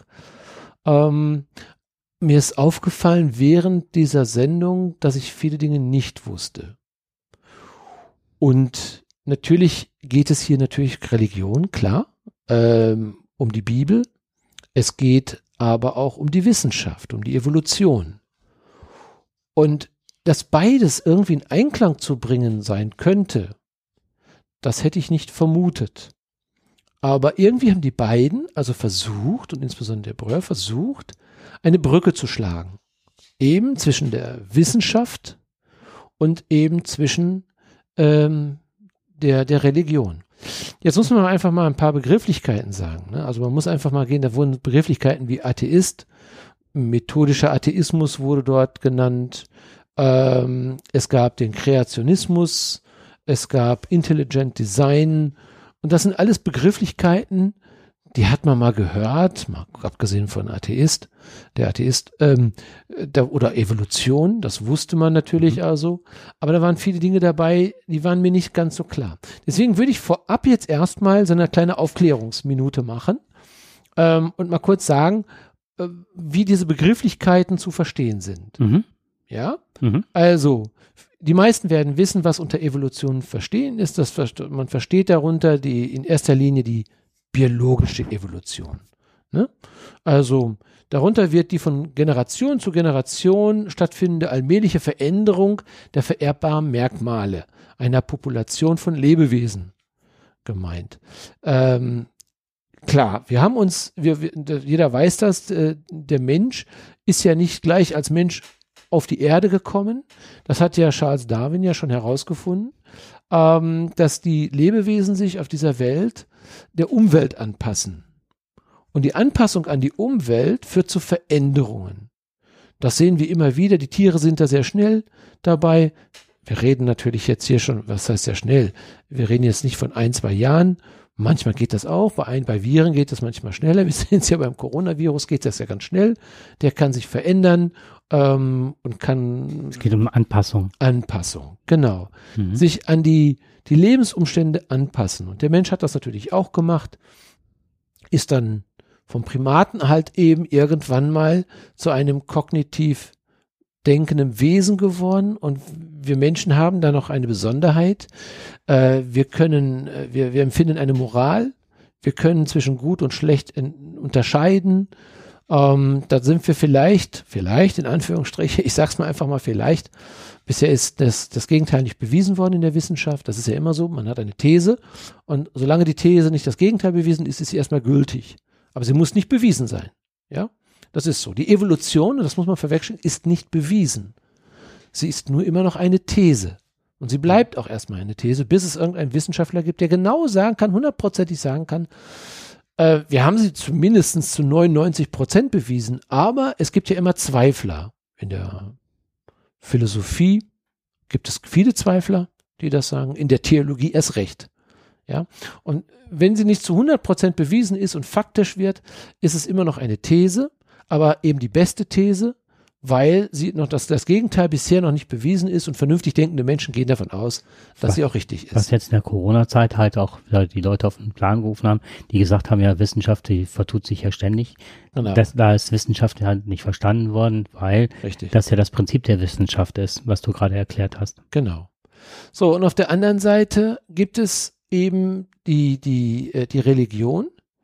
Ähm, die Religion hat einen ganz anderen Ansatz. Sie geht eben von Adam und Eva aus und ähm, eben das Paradies, der Biss in den Apfel, die Schlange. Und hinterher kommt dann also aus, wenn man die Bibel also liest, und diese Bibel ist ja redaktionell fortgeschrieben, sie ist ja nicht von einem geschrieben, sondern sie ist ja über Jahrhunderte geschrieben worden. Das ist ja auch immer so ein Verständnis, wir denken immer, da hat irgendeiner geschrieben, aber wer hat geschrieben? Ja, dass es, dass es eigentlich eine, eine redaktionelle Geschichte ist, die wie ein Buch über Jahrhunderte immer weitergeführt wird. Immer hat jemand was dazu geschrieben. Und dass sie auch Widersprüchlichkeiten hat. Ähm, zum Beispiel ist es ja so, ähm, dass wir, also die Bibel sagt ja, dass die Frau, also einmal aus der Rippe des Mannes entstanden ist. Das ist die erste. Einige Seiten später ist sie aus Lehm geformt worden. Alleine das ist ja schon ein Widerspruch. Ja, also da, da mhm. konnte sich nicht einigen, auf was das jetzt ganz hinausläuft.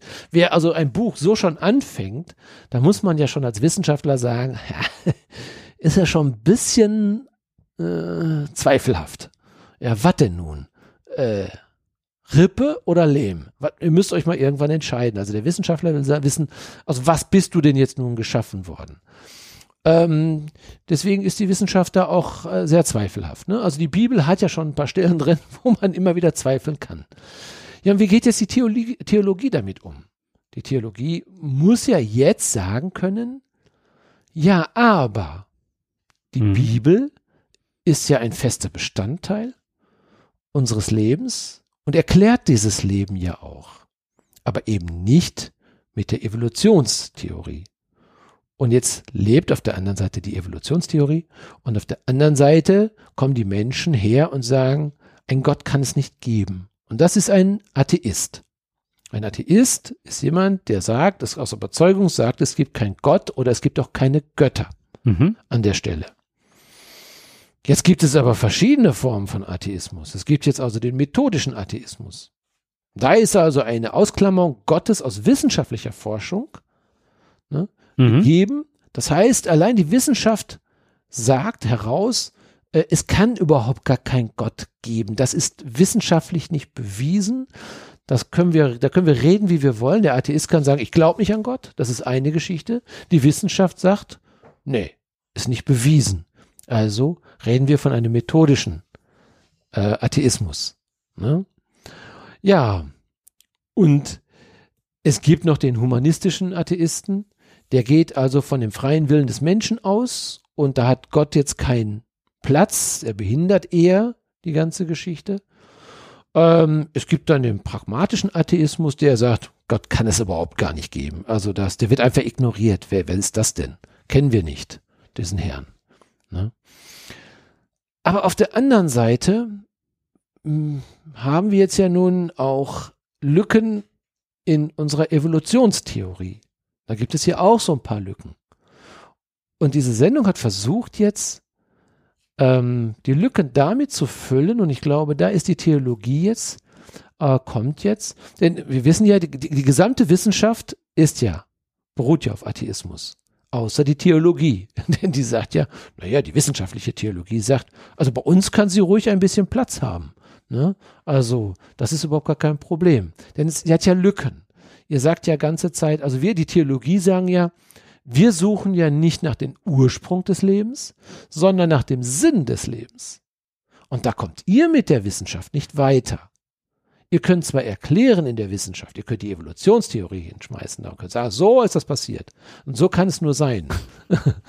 und interessant ist auch, und das war, wurde auch in der Sendung klar, das war mir nicht so ganz klar, werden die Theologen in ihrem Studium auch genau darauf hingewiesen. Also die Evolutionstheorie ähm, ist ein fester Bestandteil des Studiums der Theologie. Mhm. Weil ein Leugnen ist nicht mehr möglich. Das kann auch ein aufgeklärter Mensch, auch ein aufgeklärter Theologe kann nicht daran zweifeln, äh, dass die Evolutionstheorie bisher Bestand haben kann und dass der Mensch nicht aus der, die Frau nicht aus der Rippe entstanden ist.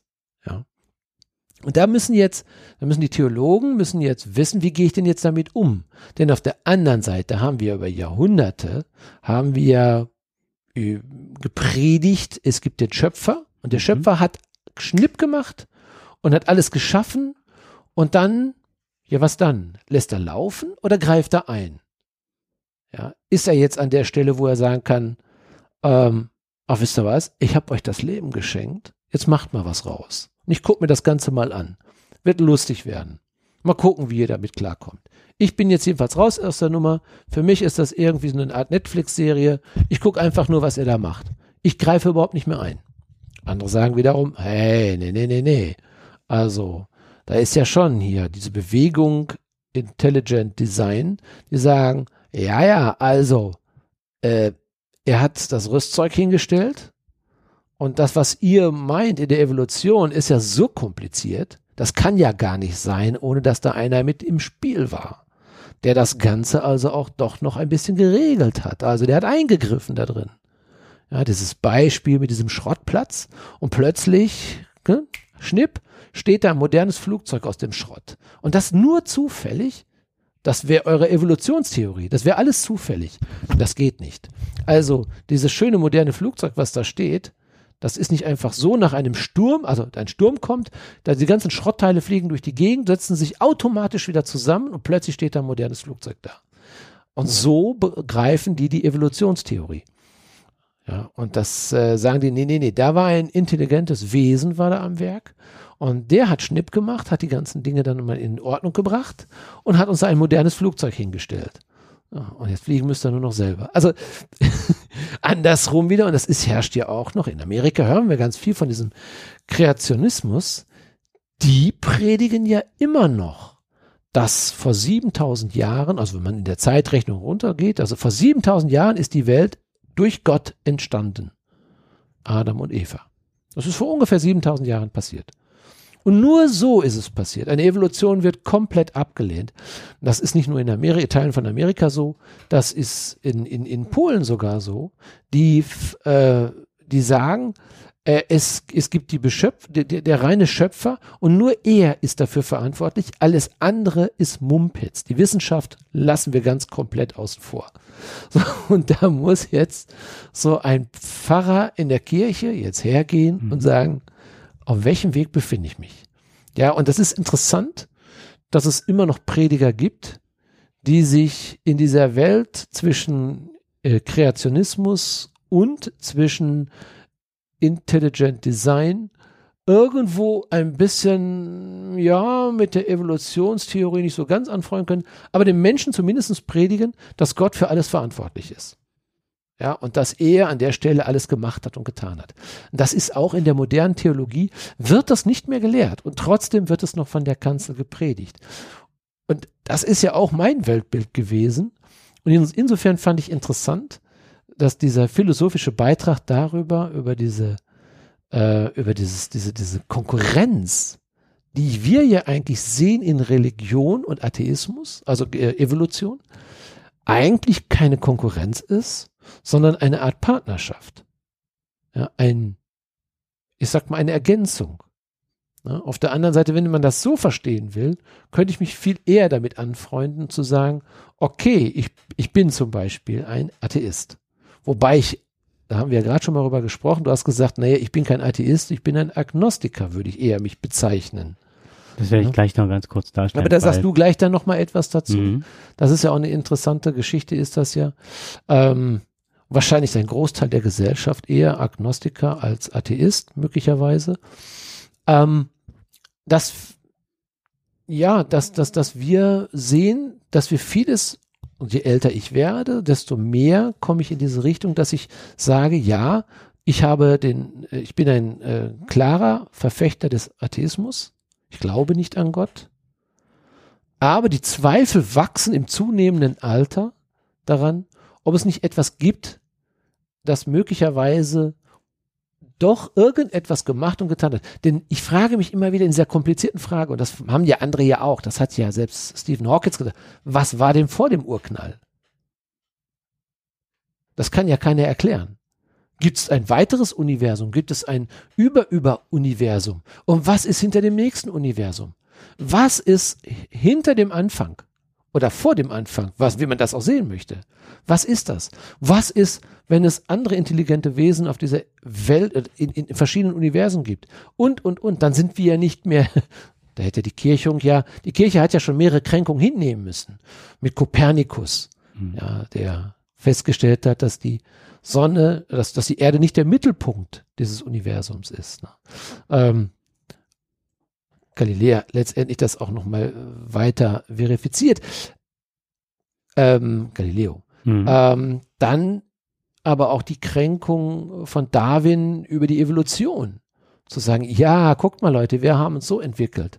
Nicht wie Adam und Eva. Das ist falsch, was ihr sagt. Mhm. Ja, da musste die Kirche ja mit klarkommen.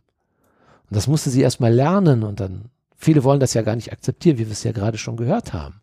Ne, es gibt immer wieder Menschen, die sagen, nee, nee, nee, nee, also ihr mit eurer Evolutionstheorie, ihr liegt da völlig daneben.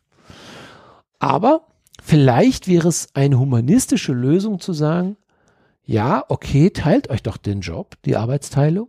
Die Wissenschaftler gehen daher und versuchen, den Ursprung des Lebens festzustellen. Und die Theologie versucht eher, und da könnte ich mich besser mit anfreunden, nicht mit der Gotttheorie, aber mit dem Sinn des Lebens sich zu verstehen. Ja, und wenn man beides miteinander bringen könnte, vielleicht. Aber jetzt feuerfrei. Dankeschön. also ich habe mich da im Abitur mit auseinandergesetzt und ähm, ich habe ganz, ganz viel Sartre gelesen und Camus. Also das ist so die Richtung, wo ich herkomme. Da, die, aber die erste, die mich total begeistert hat, war Annette von Droste-Hülshoff, die damals schon gelebt hat, die von 1797, das muss ich aber jetzt noch nachgucken, 1848, da habe ich damals im Studium ähm, meine Abschlussarbeit zugemacht zu Annette von Droste-Hülshoff, weil die die erste war, die so mit ihren Gedichten schon in eine sehr schon weit vor Freud in die psychologische Ecke hineinging. Und die hat dann bei einem Spaziergang festgestellt. Psychologische oder? Äh, psychologische Richtung. Ja, okay, ja. Sie hat sich im mhm. Spiegel und die, die Spiegelbetrachtung. Aber nicht philosophische Richtung. Nee, nee, psychologische okay. Richtung mhm. so. Ähm, die Verquickung kommt gleich äh, des Ganzen, mhm. weil ähm, sie hatte dann 30 Jahre schon nachdem die letzte Hexe verbrannt worden ist, ne? wissen wir ja. ja auch, von wem das kommt, ähm, äh, hat sie halt äh, auf einem Spaziergang Muscheln ähm, gefunden, hat dann durch, ich glaube, das nennt sich wissenschaftliche Deduktion, also diese Ableitung, hat sie gesagt, ja, halt kann, wie du eben sagtest, kann der Kreationismus und so weiter, ist Quatsch. Das kann keine 7000 Jahre her sein. Das muss viel länger sein, ehe sich so Felsmassive und so weiter bilden und so weiter und hat durch logisches Denken halt erschlossen, dass sie, was sie uns in der Kirche gerade erzählen, äh, ist Blödsinn, aber die letzte Hexe ist gerade vor 30 Jahren, ich halt mal jetzt, also sie hat nicht die Klappe gehalten, die hat das ja. schön umschrieben, aber die war, hat da schon mhm. drauf hingewiesen, so. Äh, ich bin Agnostiker aus dem Grund, weil, äh, ich lese das mal kurz vor, mhm. da finde ich mich am Agnostizismus ist die philosophische Ansicht, dass Annahmen, insbesondere theologische, die Existenz oder Nicht-Existenz einer höheren Instanz, beispielsweise eines Gottes, betreffen, ungeklärt oder nicht klärbar sind. Mhm. Wenn ich jetzt sagen würde, es gibt Gott nicht, wo, mit welchen Mitteln soll ich das beweisen? Ich fände, das ist eine gewisse Demutshaltung der Wissenschaft gegenüber, zu sagen, was du eben als Hypothesen in den Raum geworfen hast. Ich kann das ja nicht beweisen. Aus wissenschaftlicher Sicht müsste ich ihn ja beweisen oder widerlegen. Dafür ist aber mein Wahrnehmungsapparat viel zu klein, um das machen zu mhm. können. Insofern, ja, ist richtig, genau. Im Grunde meines Herzens sage ich, ich bin Atheist. A, ab von weg, weg von Gott, nicht Gott habend, ist die Übersetzung mhm. so, ne? Das heißt also, ich bin eigentlich ich bin ohne Gott habend in meinem Alltag. Mhm. Und dann kommt nämlich genau das. Und das finde ich, äh, das, was ich mit am schwersten finde, mhm. Was du eben angesprochen hast. Und jetzt kommt das zweite. In meinem Abitur habe ich mich damals, obwohl ich Atheist war mhm. und äh, eigentlich aus diesem katholischen Kontext komme, habe ich mich der evangelischen Religion zugewandt und habe dann mein äh, Abi, so ganz klassisch Deutsch, Englisch, Mathe, hatte vorher Latein und äh, mündlich habe ich dann Religion gemacht. Mhm. Weil ich mir jetzt zeigen wollte, ich mache so ein ganz klassisches Abi halt, ne, in, auf dem zweiten Bildungsweg. So, und dann habe ich mich mit Ludwig Feuerbach auseinandergesetzt. Und der sagt, also ein Atheist, sondergleichen. Ich lese mal ein paar Abschnitte vor, die mhm. ich da damals äh, gebrauchte oder genutzt ja. habe im Abitur. Ein Leben nach dem Tod zu wünschen, widerspräche dem Funktionieren der Natur, in der alles, also auch der Tod, wahr, ganz, ungeteilt und vollständig sei. Mhm. Der Tod ist daher die ganze, die vollständige Auflösung deines ganzen und vollständigen Seins. Vor allem aber gelange man erst durch die ungeteilte Bejahung des Todes zur ungeteilten Bejahung des Lebens. Mhm. Heißt, der Tod ohne doppelten Boden und so weiter ermöglicht ja erst das Ja zum Leben, den, die Sinnhaftigkeit oder das, was man daraus machen könnte. Vor allem aber gelange man erst durch die ungeteilte Bejahung des Todes zur ungeteilten Bejahung des Lebens. Auch den Glauben an einen persönlichen Gott lehnte er in dieser ersten Schrift bereits entschieden ab. Dieser Glaube sei selbstsüchtig, denn der Personengott sei für den Gläubigen nur Gewährleistung seiner selbst und seines eigenen Daseins. Mhm. Der religiöse Glaube habe sich überlebt, er sei des denkenden Menschen unwürdig. Er arbeite vielmehr zwei gegensätzliche Geisteshaltungen heraus. Auf der einen Seite der mhm. in Dogmen befangene und die Einsprüche der Vernunft abwehrende Geist der Theologie, auf der anderen Seite der Geist der Wissenschaft, der mhm. die Vernunft und die Gesetzmäßigkeit in der Natur als einzige Erkenntnisinstanz anerkennt. So, ne? Mhm. Und jetzt kommt das Eigentliche. Wille, Liebe oder Herz, das war so, ne, meins, wo ich unheimlich miteinander gerasselt bin sind keine Kräfte, welche der Mensch hat. Mhm. Sie sind die ihn beseelenden, bestimmenden, beherrschenden Elemente, denen er keinen Widerstand entgegensetzen kann. Dem Geist, dem Willen, dem Verstand, dem Herzen. Und weil der Mensch diese Kräfte oder Fähigkeiten als über seine individuelle Beschränktheit hinausgehend empfindet, hypostasiert und verabsolutiert er sie, er setzt sie aus sich hinaus und verehrt sie als ein anderes von ihm unentschiedenes eigenes Wesen. Das heißt, dass man das, was man innerlich trägt, äh, Hypostasieren heißt eine Vergegenständlichung machen. Mhm. Weil das nicht nur in mir ist, muss das halt, äh, mhm. weil das so wertvoll und besonders ist, muss es auch nach außen getragen werden und dann bete ich das mhm. an. Mhm. So, und wenn man diese zwei Sachen anerkennt und so die, den Dualismus mhm. hat von Tod auf der einen Seite, der mhm. absolut ist und dass sie das Leben bejahen will, mhm. dann kriegst du nämlich die Aufgabe, und dann sind wir schon bei, äh, bei Camus und Sartre, dann bist du nämlich an der, du musst ja nämlich den Sinn für dein Leben schaffen. Und je näher du auf den Tod zumarschierst, wird es natürlich schwieriger, weil du die Endlichkeit siehst. Und dann hast du auch einen Rückblick hast du dann auch die Gefahr, dass du dein Leben vielleicht auch nicht so gelebt hast, wie du es hättest leben wollen. So, also sucht man sich einen Ausweg. Und das, was ich bei Religion dann gefährlich finde, ist, und damit argumentieren ja ganz viele, dass sie dann sagen, ja, aber es gibt ja ein Leben nach dem Tod, also habe ich immer einen Verweis, wie in einem Buch, ne, dass man auf den Anhang verweist, mhm. dass man ja gar nicht das wahre Leben lebt sondern man lebt das äh, falsche Leben im wahren mhm. Leben im Grunde. Mhm. Und man versucht immer das mit dem Jenseits zu argumentieren. Deswegen haben wir keinen Frieden, deswegen haben wir Kriege, weil immer die Leute sagen, ja, ich kann ja hier sterben, äh, Gott fängt mich ja auf, weil das Jenseits, wie du am Anfang sagtest, gibt mir halt die Chance, äh, besser zu leben und ein anderes Leben zu führen und vielleicht sogar noch eine neue Chance als neues Wesen zu bekommen. Mhm. Und das ist das, was mich extremst aufregt an Religion, und jetzt sehen wir gerade den Kyrill heißt er in Russland, mhm. sobald die Religion, nein, sobald die Kirche eine Chance hat, wieder äh, in Barbarei zu verfallen, wird sie die Chance ergreifen, denn die ist absolut nicht demokratisch. Und jetzt habe ich noch eine Aufgabe für dich, jetzt wo du das gerade gesagt hast. Heute habe ich gehört, ich habe bei einem Arbeitgeber gearbeitet. Das war ein Typ, der hat das gesagt, der von mir verlangt, dass ich an energetisch aufgeladene Flüssigkeiten glauben sollte, regelmäßig an okkulten Veranstaltungen teilnehmen musste und einen Teil meines Lohns an den Verein zurückgeben sollte. Würdest du, lieber Dirk, für diesen Arbeitgeber arbeiten, auch wenn er in dein Leben eingreift? Ich nehme mal an, das ist ein Mitarbeiter von Scientology. Und das ist nicht mein Verein. Also Nee, so hört es sich jedenfalls an. Das war ein Mann, der bei der Diakonie gearbeitet hat. Ja, das ist dann schon verwunderlich, ähm, dass wir selbst ähm, hier in äh, derart bürgerlichen Arbeitgebern, also ist ja kein, Mhm. es, es muss ja sagen, es ist ja ein weltlich-bürgerlicher Arbeitgeber an der Stelle, seine Mitarbeiter so drangsaliert, das finde ich natürlich schon heftig. Das ist normal. Also damit ist ja aufgeladene Flüssigkeiten, ist halt ne, die Wandlung, Wasser in Wein. Ja, ja. Da ist ne, die Taufe, das ist ja auch aufgeladenes Wasser und es ist halt eine okkulte Veranstaltung, ist eine einfache Messe, ist eine okkulte Veranstaltung. Okay, wenn man halt- das so betrachtet, hast wenn- du natürlich schon richtig, das stimmt. Ja, wenn du Ja, ja, ja. an einer Messe teilnimmst, beziehungsweise du zahlst Kirchensteuer, du zahlst dem Verein, für den du arbeitest. So, und in, was noch eine letzte Sache, dann habe ich mein Pulver verschossen. Noch zwei Sachen. Das eine ist äh, äh, Apokryphen, wo du eben sagtest, das ist redaktionell. Wir wissen, Matthäus, Markus, Lukas und Matthäus, die vier Evangelisten, Mhm. haben ja, der Jüngste hat, glaube ich, erst 70 Jahre nach Christus Genau. Äh, Tod Ja. die Sachen aufgeschrieben. Das Einzige, was wir wissenschaftlich wissen, dass es wohl jemand gegeben hat, der Jesus gelebt hat. Und Apokryphen sind ja all diese Texte, die nicht in die Bibel äh, Einzug gefunden haben.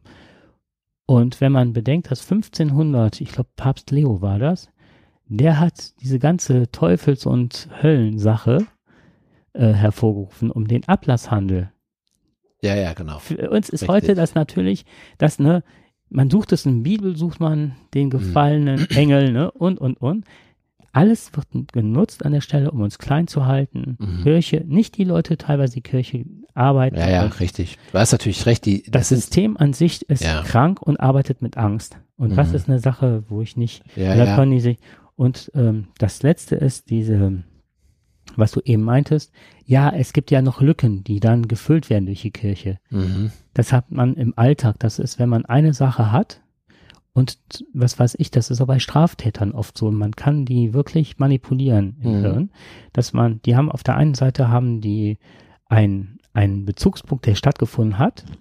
Mhm. Ah, noch besser als bei Straftätern. Das war zwar mit dem Beispiel von Straftätern, aber es gibt in deinem Leben mit, mit Sicherheit Dinge, wo du glaubtest, wirklich dabei gewesen zu sein, aber nie dabei warst, aber man hat dir das so oft erzählt von irgendeiner Veranstaltung, dass dein Hirn sagt, ich habe das jetzt so oft gehört.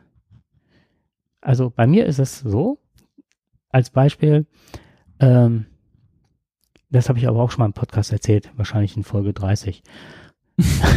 da war, das ist eine ganz schlimme Sache, da war ein Mädchen, die ist in der Oberstufe, ist die an Krebs gestorben.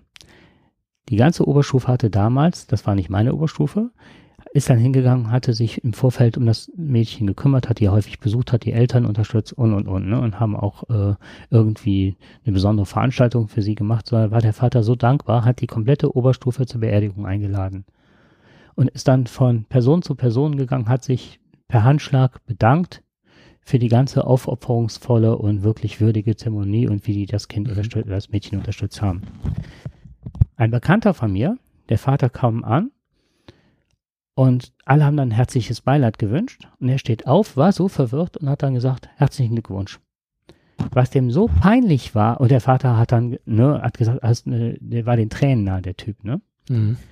Die Geschichte ist an der Stelle abgeschlossen. Ich habe die so oft gehört und ich fand die emotional so berührend, dass ich die ganze Zeit das Gefühl hatte, ich war an dem Tag dabei. Ich sehe die Leute da sitzen Mhm. und wenn ich mir mein, nicht die ganze Zeit sagen würde, nein, du hast die Geschichte nur oft gehört und er hat dich so emotional berührt. Und jetzt kommt, und genau das ist ein Punkt. Du hast eine Geschichte, die hast du gehört und du hast den Endpunkt, wo das passiert. Du warst aber nicht dabei. Ich sehe die Leute da alle sitzen. Ich kenne die alle, obwohl ich nicht weiß, wer es war. Das nennt man äh, mentale Dissonanz. Das heißt, das Gehirn hat eine Lücke zu füllen, die nicht da ist. Von der Lücke hast du eben gesprochen. Also fängt dein Hirn irgendwas an zu suchen, was diese, diese Reizleitung füllt. Weil ansonsten ist das Hirn immer beschäftigt, Die, das zu, die, die, die- die Geschichte Leerstelle. wird, die wird unvollkommen. Ne? Genau. Und den vollkommen muss jetzt, zu machen. Genau, genau. Um die vollkommen zu machen. Und das nutzt Kirche aus an der Stelle, weil du Mhm. nicht weißt, du brauchst ein Ende für die Geschichte, du brauchst einen Sinn für dein Leben. Also was machst du? Also verlagerst du das nach außen. Und da kommt Sartre, da kommt Camus und sagen dann, diese Lücke musst du selber schließen. Das ist deine Verantwortung, Mhm. das ist nicht die Verantwortung. Also ich bin ja kein Bibelwissenschaftler, er ist recht kein Theologe, ich bin auch kein wirklicher Philosoph, äh, kein studierter Philosoph, äh, außer ein Hausgemachter vielleicht an der einen oder Wir anderen sind Stelle. die Halbwissenden. Genau, die Halbwissenden, richtig. Und äh, das ist in der Tat ein interessanter Ansatz, ist das. Ich bin sicher, dass sie sich ganz viele Methoden zunutze gemacht haben, die Religion. Ähm, genauso, dass sie sich die Bibel so zurechtgeschrieben haben, bis sie irgendwann mal passte, denn die ist ja über 2000 Jahre irgendwo geschrieben oder über tausende Jahre geschrieben.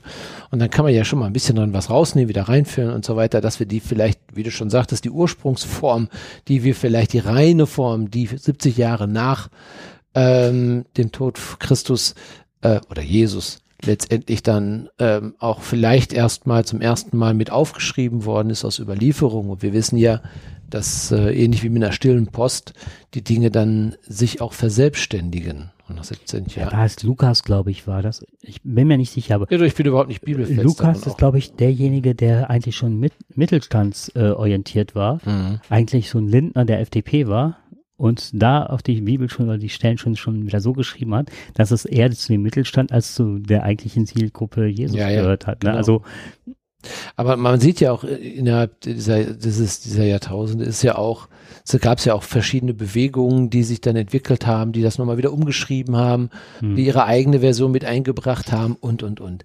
Also dieses es ist das älteste Buch der Welt und äh, da wurde viel dran rumgefeilt und rumgeschrieben und ob das alles noch so stimmt, was, was vielleicht Mhm. hätte äh, da drin stehen sollen. Ich glaube, ähm, dafür müsste man Bibelwissenschaftler sein und auch ein bisschen mehr darüber wissen.